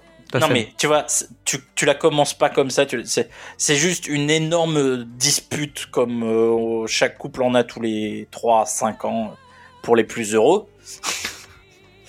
No comment. Je demande un avocat. Euh, C'est pour le guacamole. et voilà. Et donc, il faut finir le film. Ouais. On les retrouve à l'extérieur.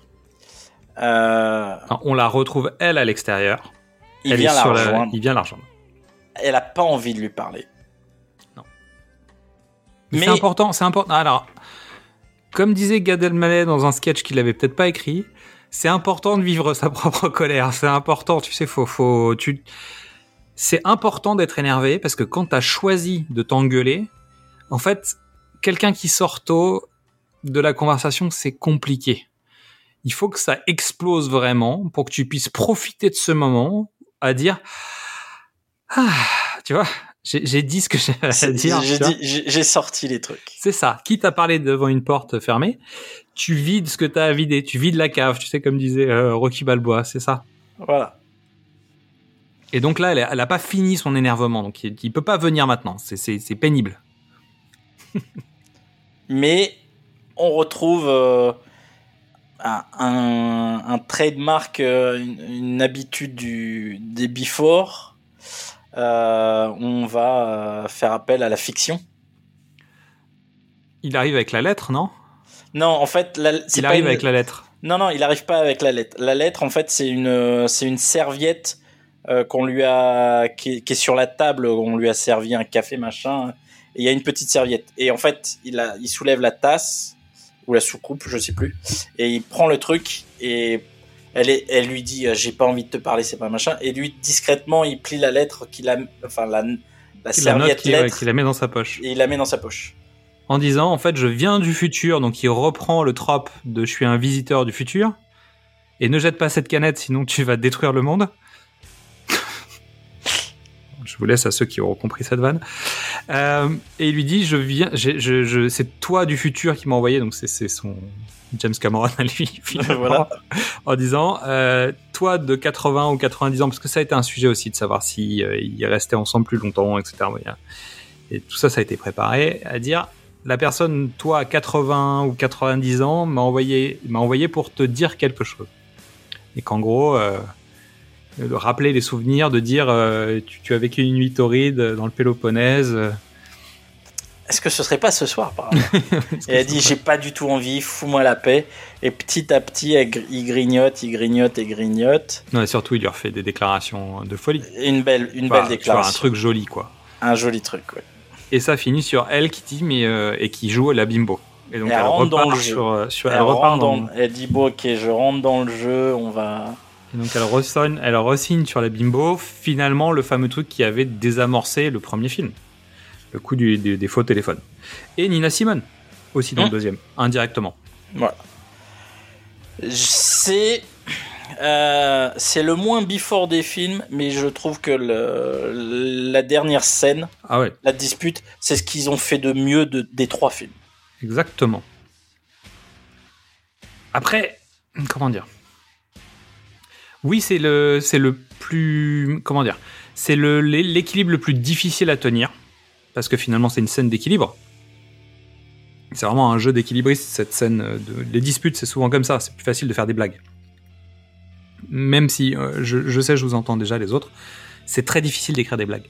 Mais mécaniquement, c'est plus facile de se poser sur des, mécanismes d'écriture.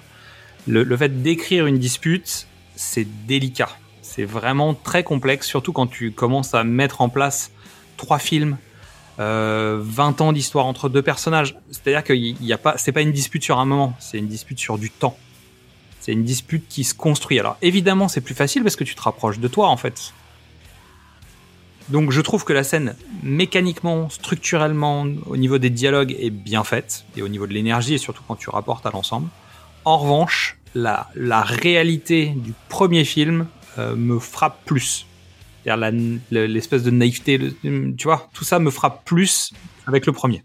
Parce que, parce que le troisième film est plus construit, parce que parce qu'il y a une vraie structure. C'est-à-dire que tu vois, ils sont bon, il y a les trois les, les couplets dont je parlais, mais le début de le début de leur période tout seul, il est plutôt tranquille. Ils sont sur la terrasse, machin, et c'est juste que le soleil se couche et une fois que le, le, le soleil est couché, une fois qu'il y a la nuit, ça y est, on est à midnight, on est dans l'obscur, on, les choses vont déraper parce que c'est la vie, c'est comme ça. Hmm. Donc tu vois, il y a un côté un peu plus. euh, La lumière, la lumière est partie, c'est-à-dire il y a moins, il y a moins de, de Non, mais il y a moins ce un- du début quoi. Il y a un côté plus plus construit parce qu'ils ont plus de métiers et qu'ils le font avec plus de métiers et que nous on a aussi du métier et qu'on voit plus les ficelles et les sûr. constructions d'un film d'un premier film frais où ils maîtrisaient pas tout et ça se voit que c'est pas tout tout n'est pas maîtrisé et c'est ça qui donne sa, fra- sa fraîcheur. Et à nouveau, je pense qu'on a le recul aussi euh, par rapport au premier qu'on n'a pas sur le troisième, puisque nous-mêmes, on est dans l'âge des personnages, ou en tout cas, il y a un écho différent, c'est-à-dire qu'il y a un écho. euh, Oui, ça nous ça, ça, Ah oui. ça nous fait plus vibrer euh, quand un couple s'engueule, je sais pas. Non, non, ça nous fait pas plus Non, vibrer, c'est Ah, juste si, que si, je te le dis. hein, c'est plus quotidien, c'est-à-dire qu'il y a un côté, euh, bah en fait, ça me rappelle avant-hier, tu vois. Ouais. Donc résultat, bon, bah, l'intérêt Ouais. est moindre. Bah l'avant-hier, euh, parce qu'en fait aujourd'hui c'est la Saint-Valentin, donc il faut il faut remettre les choses au clair, tu vois. C'est c'est pas aujourd'hui que ça peut arriver. Quoique, normalement, en fait, c'est c'est le fameux hôtel, tu sais, où t'es tranquille, t'as pas les enfants.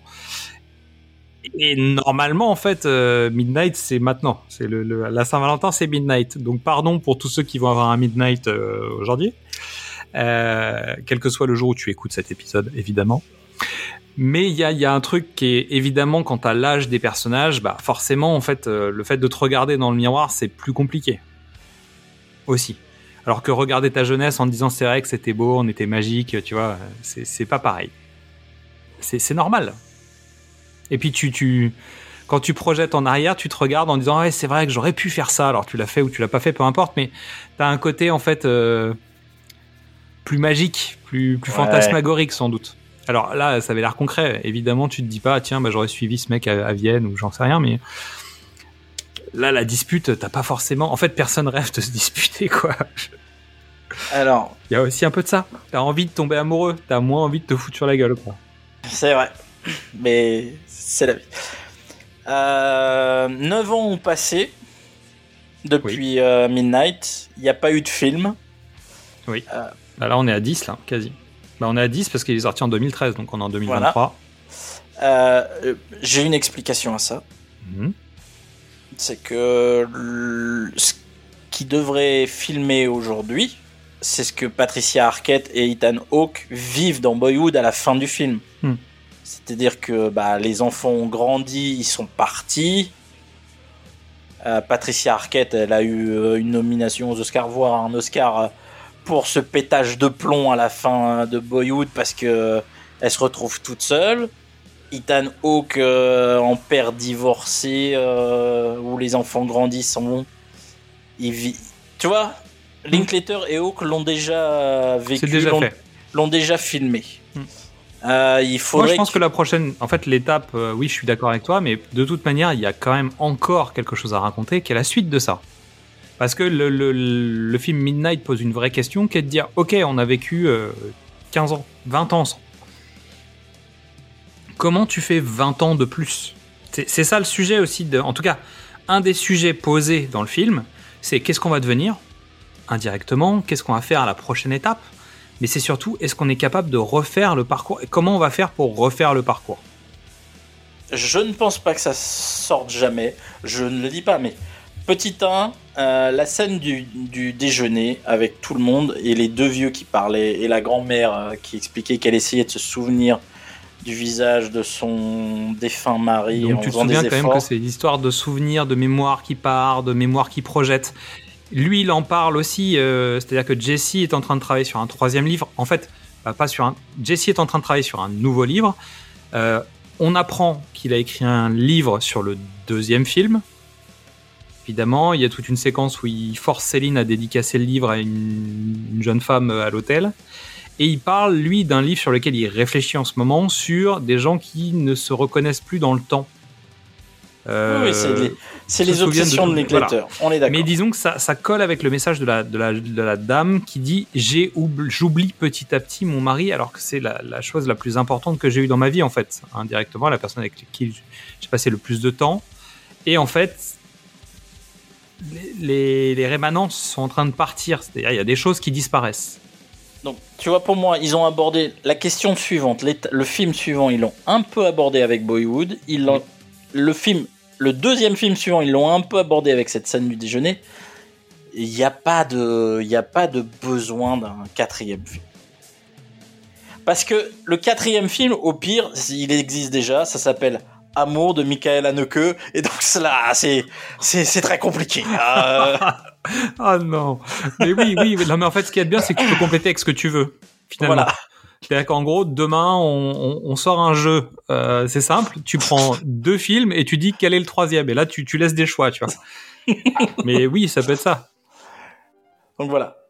Euh, comment ressors-tu de cette expérience euh, amoureuse? En fait, le problème, c'est que je l'ai vécu en tunnel. Oui. Et je pense que c'est pas un projet qui se vit en tunnel, malheureusement. J'aurais dû le vivre de manière décalée dans le temps, avec un rendez-vous où tu retrouves avec plaisir les personnages. Euh, là, je l'ai vécu en enchaînant les films. Donc, euh, entre guillemets, j'ai pas le temps de, m'accoutumer au fait de plus les avoir et finalement d'avoir le plaisir de les retrouver. Donc, j'ai mis du temps à aller sur Midnight, c'est-à-dire que j'avais vu les deux premiers assez rapidement côte à côte. Et en fait, euh, aller sur Midnight, ça, j'avais pas envie en fait. J'avais pas envie dans le sens où, tu vois, j'avais- besoin de prendre mon temps. Or, euh, il fallait que j'avance parce qu'il fallait que je regarde le film. Et, euh, et je pense que ça m'a, je me suis pas bien lancé au démarrage du film. Et d'ailleurs, je l'ai recommencé deux fois. Je l'ai, fait une première fois. Je me suis dit non, mais c'est pas ce soir en fait. Donc, j'avais pas fini la scène de l'aéroport. J'ai arrêté le film et je l'ai repris. Et j'ai, j'ai mis du temps à me lancer dans cette, dans le visionnage de Midnight parce que, euh, parce que je pense que j'aurais eu besoin de plus de temps entre les deux. Eh ben, écoute, je suis très content que tu le dises parce que moi, c'est mon expérience d'avoir eu ce temps et je pense que c'est exactement ça. Il faut se donner du temps. Euh, regardez le premier, offrez-vous un mois, deux mois, Hmm. ou alors faites un truc Saint-Valentin sur trois ans. Ouais, ouais, faut, faut. Je pense qu'il faut les, il faut leur laisser du temps. Pas forcément pour les maturer, machin. C'est pas, voilà, on n'est pas sur des, des films si intellectuels que ça. C'est juste qu'on, en fait, le creux entre les deux films est nécessaire parce qu'il existe dans les films aussi. Et je pense que pour pouvoir vivre de manière expérientielle le film, il faut le laisser euh, respirer. Eh ben, c'est joliment dit. On c'est comme est- la vie, hein, on a besoin de, de, de donner du souffle. Tu sais quoi? On va finir là-dessus. C'est très bien. Waouh. Euh, merci à toutes et à toutes pour vos écoutes. Euh, vous avez pu profiter du- de ce mois un peu spécial grâce au travail de nos invités et de Xad, qui a été un chef d'orchestre façon Samuel Senet. euh, Alors avec Samuel Sonnet, je suis, je suis Laurent Perriot. Avec euh, avec les autres, je suis Samuel Sonnet. C'est n'importe quoi cette famille. On est n'importe quoi. mais mais tu, tu es un être euh, multiforme. Ouais, c'est ça. ouais. Je suis la Céline de l'équipe. Voilà, exactement. Bisous à Mélissa qui a pris une, une soufflante il y a pas longtemps. Voilà. On se, on se retrouve euh, bientôt. On se prend un petit peu. Alors moi je me prends un pot là parce qu'en fait euh, ce qui est bien c'est que toi tu tu t'arrêtes et on va repartir en mars avec euh, on va remonter sur le ring euh, ensemble. Il faut mettre les points sur les i. C'est ça, il faut mettre les points sur les i et, et on va bah voilà on va on va repartir on va repartir au combat puisqu'on va on va refaire un un, ba- un balbomois. Non, et non, bah si non. On va mettre les points sur les crids. On va on va mettre les points sur les crids. Ok. Allez, les points sur les crids. Mais moi, entre temps, je passe au café, au ciné. Bah, moi, entre temps, je vais boire un coup au ciné du commerce parce que bah, ça Bah continue. Donc, l'épisode 2 arrive, euh, arrive là, cette semaine. Donc après la Saint-Valentin, on va faire un petit teaser et puis ensuite on sortira l'épisode parce que parce que voilà donc on enregistre le, le troisième aussi euh, quasiment là. À nouveau, on est en mutation hein, sur euh, le ciné du commerce parce qu'on a on est en train de voir comment ça match machin. On, on va on va essayer une nouvelle forme. Il y a des trucs qui vont se détacher. Bah je sais pas. C'est c'est c'est la métamorphose quoi. Voilà, preuve pour les médisants, il y a bien une métamorphose sur notre podcast, mais c'est pas celui qu'on croyait. voilà, c'est c'est comme ça. Euh, donc ouais, Creed, Creed arrive au mois de mars, et puis après on fera un expérientiel musical comme on avait fait l'année dernière, euh, qui va nous couvrir peut-être avril, mai, juin, sans doute, ou un truc comme ça. Euh, ouais, on- ouais, mais faut qu'on bosse comme des boss là, c'est pas possible. Ouais, c'est ça. Euh, bon, si vous écoutez nos épisodes, je pense qu'on a quand même posé des pierres. Je vous confirme, il y aura un épisode secret mystérie. Je vous Ah, le dis. Je, pour ceux qui ont écouté le, le premier, et vous êtes vraiment pas nombreux, euh, ça s'est fait dans la douleur. Je pense que celui-là va être encore pire. Mais je vous invite à vous inscrire à la newsletter pour pouvoir avoir le droit de recevoir. Donc la newsletter, c'est simple. Vous allez sur le site Ocha, vous cherchez. Le pitch était presque parfait. Vous décidez de vous inscrire à la newsletter. Vous allez recevoir à chaque chaque euh, épisode, vous allez recevoir un petit mail avec euh, un contenu spécifiquement écrit pour vous. Et vous aurez le droit de recevoir le premier épisode Secret Mystery qui était dans la collection Queen au cinéma. Ouais. Donc God Save Queen. Bah, Movie Save Queen. Movie Save Queen. Et pour cette nouvelle collection musicale, il y aura un second épisode Secret Mystery. Bon, alors, il est moins secret pour Mystery parce que maintenant il sait euh, forcément. Bah, je me doute. Tu tu te doutes évidemment de quoi il s'agit. Pour ceux qui ont déjà écouté l'épisode, bah, vous savez aussi, parce que si vous réfléchissez bien, c'est pas très compliqué. Et pour vous qui ne savez pas, inscrivez-vous et vous aurez ce petit cadeau de bienvenue. Je tiens à dire qu'on a aussi nos playlists musicales, donc c'est pas des playlists des épisodes, c'est des playlists des musiques des films dont nous parlons dans les différentes sagas. Il y a plusieurs playlists qui sont faites. Il y en a une sur Bond, il y en a une sur les Bonds rejetés, il y en a une sur les précédemment sur vos écrans, etc. C'est sur Deezer et Spotify. Donc vous tapez le nom euh, du cinéma au top et vous allez tomber sur la liste sur Deezer et sur Spotify des chansons des films dont nous avons parlé. Alors pas l'intégralité, on a fait petite sélection, mais euh, voilà, c'est sympa et on les met à jour. Donc chaque collection, euh, les femmes du cinéma, euh, il y, a, il y a aussi une playlist. Donc allez écouter tout ça. C'est pour prolonger nos épisodes en musique. Vous pouvez aussi contacter Xad, je vous le dis hein, clairement, via. Facebook, Twitch, Instagram, Twitch, Twitter, Skype. Snapchat, On peut dormir les uns à côté des autres si vous voulez sur Skype. Caramel, ICU, Gmail. Ouais, je crois AOL. Il doit y avoir encore aussi. du AOL qui traîne quelque Voilà. part. Donc Facebook, Twitter, Instagram et TikTok. euh, C'est déjà pas mal. Nous avons tous nos formats, euh, les précédemment, les bondes. On a un épisode qui arrive. Parce qu'en fait, bon bah comme je l'ai déjà dit, la 200e c'est un peu le bazar, euh, parce qu'en fait ça aurait dû arriver en plein milieu de la collection des femmes. Bref, on a un épisode spécial 200e. C'est un cadeau qui arrive. Voilà, c'est c'est Voilà. tout. C'est un cadeau qui arrive, donc il arrive. Eh ben écoute, on s'arrête là-dessus? Ah bah oui, on s'arrête là-dessus. oui. euh, et, ben, Tu sais quoi, il est minuit passé. Voilà. C'est Midnight. Et surtout, regarde, tu te rappelles de notre phrase de fin? À très bientôt, ici ou ailleurs. Ailleurs. Bon, on ira où en Europe la prochaine fois, tu crois? Bonne question. Euh... Voir quoi et mourir? C'est- quoi la phrase? Ouais. Ah, peut-être. Vierzon. T'as voulu voir Vierzon et on a vu Vierzon. voulu Vierzon. Bon, allez, salut tout le monde.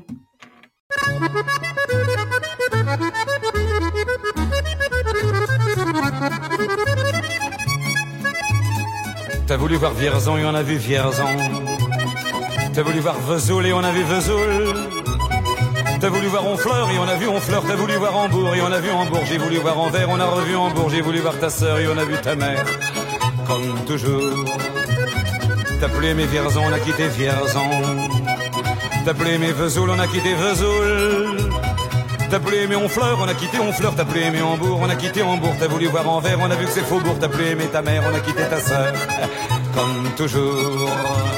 Mais je te le dis, je n'irai pas plus loin. Mais je te préviens, j'irai pas à Paris. D'ailleurs, j'ai horreur de tous les flancs-flancs, de la valse musette et de l'accordéon. voir Paris, on a vu Paris. T'as voulu voir du tronc et on a vu du tronc. J'ai voulu voir ta sœur, j'ai vu le Mont Valérien, t'as voulu voir Hortense, elle était dans le Cantal, je voulais voir Byzance et on a vu Pigalle à la gare Saint-Lazare, j'ai vu les fleurs du mal par hasard. T'as voulu aimer Paris, on a quitté Paris. T'as voulu aimer du tronc, on a quitté du tronc. Maintenant je confonds ta sœur et le Mont Valérien de ce que je sais d'Hortense, j'irai plus dans le Cantal et tant pis pour Byzance, puisque j'ai vu Pigalle et la gare Saint-Lazare, c'est cher et ça fait mal au hasard. Mais je te le redis, chauffe ta selle, je n'irai pas plus loin. Mais je te préviens, caille, caille, caille, le voyage est fini. D'ailleurs, j'ai horreur de tous les flancs-flancs, de la valse musette et de l'accordéon. Chauffe. T'as voulu voir Vierzon et on a vu Vierzon. T'as voulu voir Vesoul et on a vu Vesoul. T'as voulu voir Honfleur et on a vu Honfleur. T'as voulu voir Hambourg et on a vu Hambourg. J'ai voulu voir Anvers, on a revu Hambourg. J'ai voulu voir ta sœur et on a vu ta mère. Comme toujours. T'as plus aimé Vierzon, on a quitté Vierzon. Chauffe, chauffe, chauffe. T'as plus aimé Vesoul, on a quitté Vesoul. T'as plus aimé Honfleur, on a quitté Honfleur. T'as plus aimé Hambourg, on a quitté Hambourg. T'as voulu voir Anvers, on a vu que c'est faux. Pour t'as plus aimé ta mère, on a quitté sa sœur. Comme toujours, chauffez les gars. Et, et je te le redis, je n'irai pas plus loin. Mais je te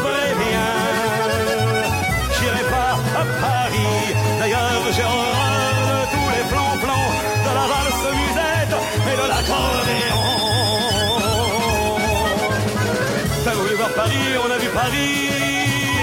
T'as voulu voir du tronc et on a vu du tronc. J'ai voulu voir ta sœur, j'ai vu le Mont Valérien. T'as voulu voir Hortense, elle était dans le Cantal. Je voulais voir Byzance et on a vu Pigalle.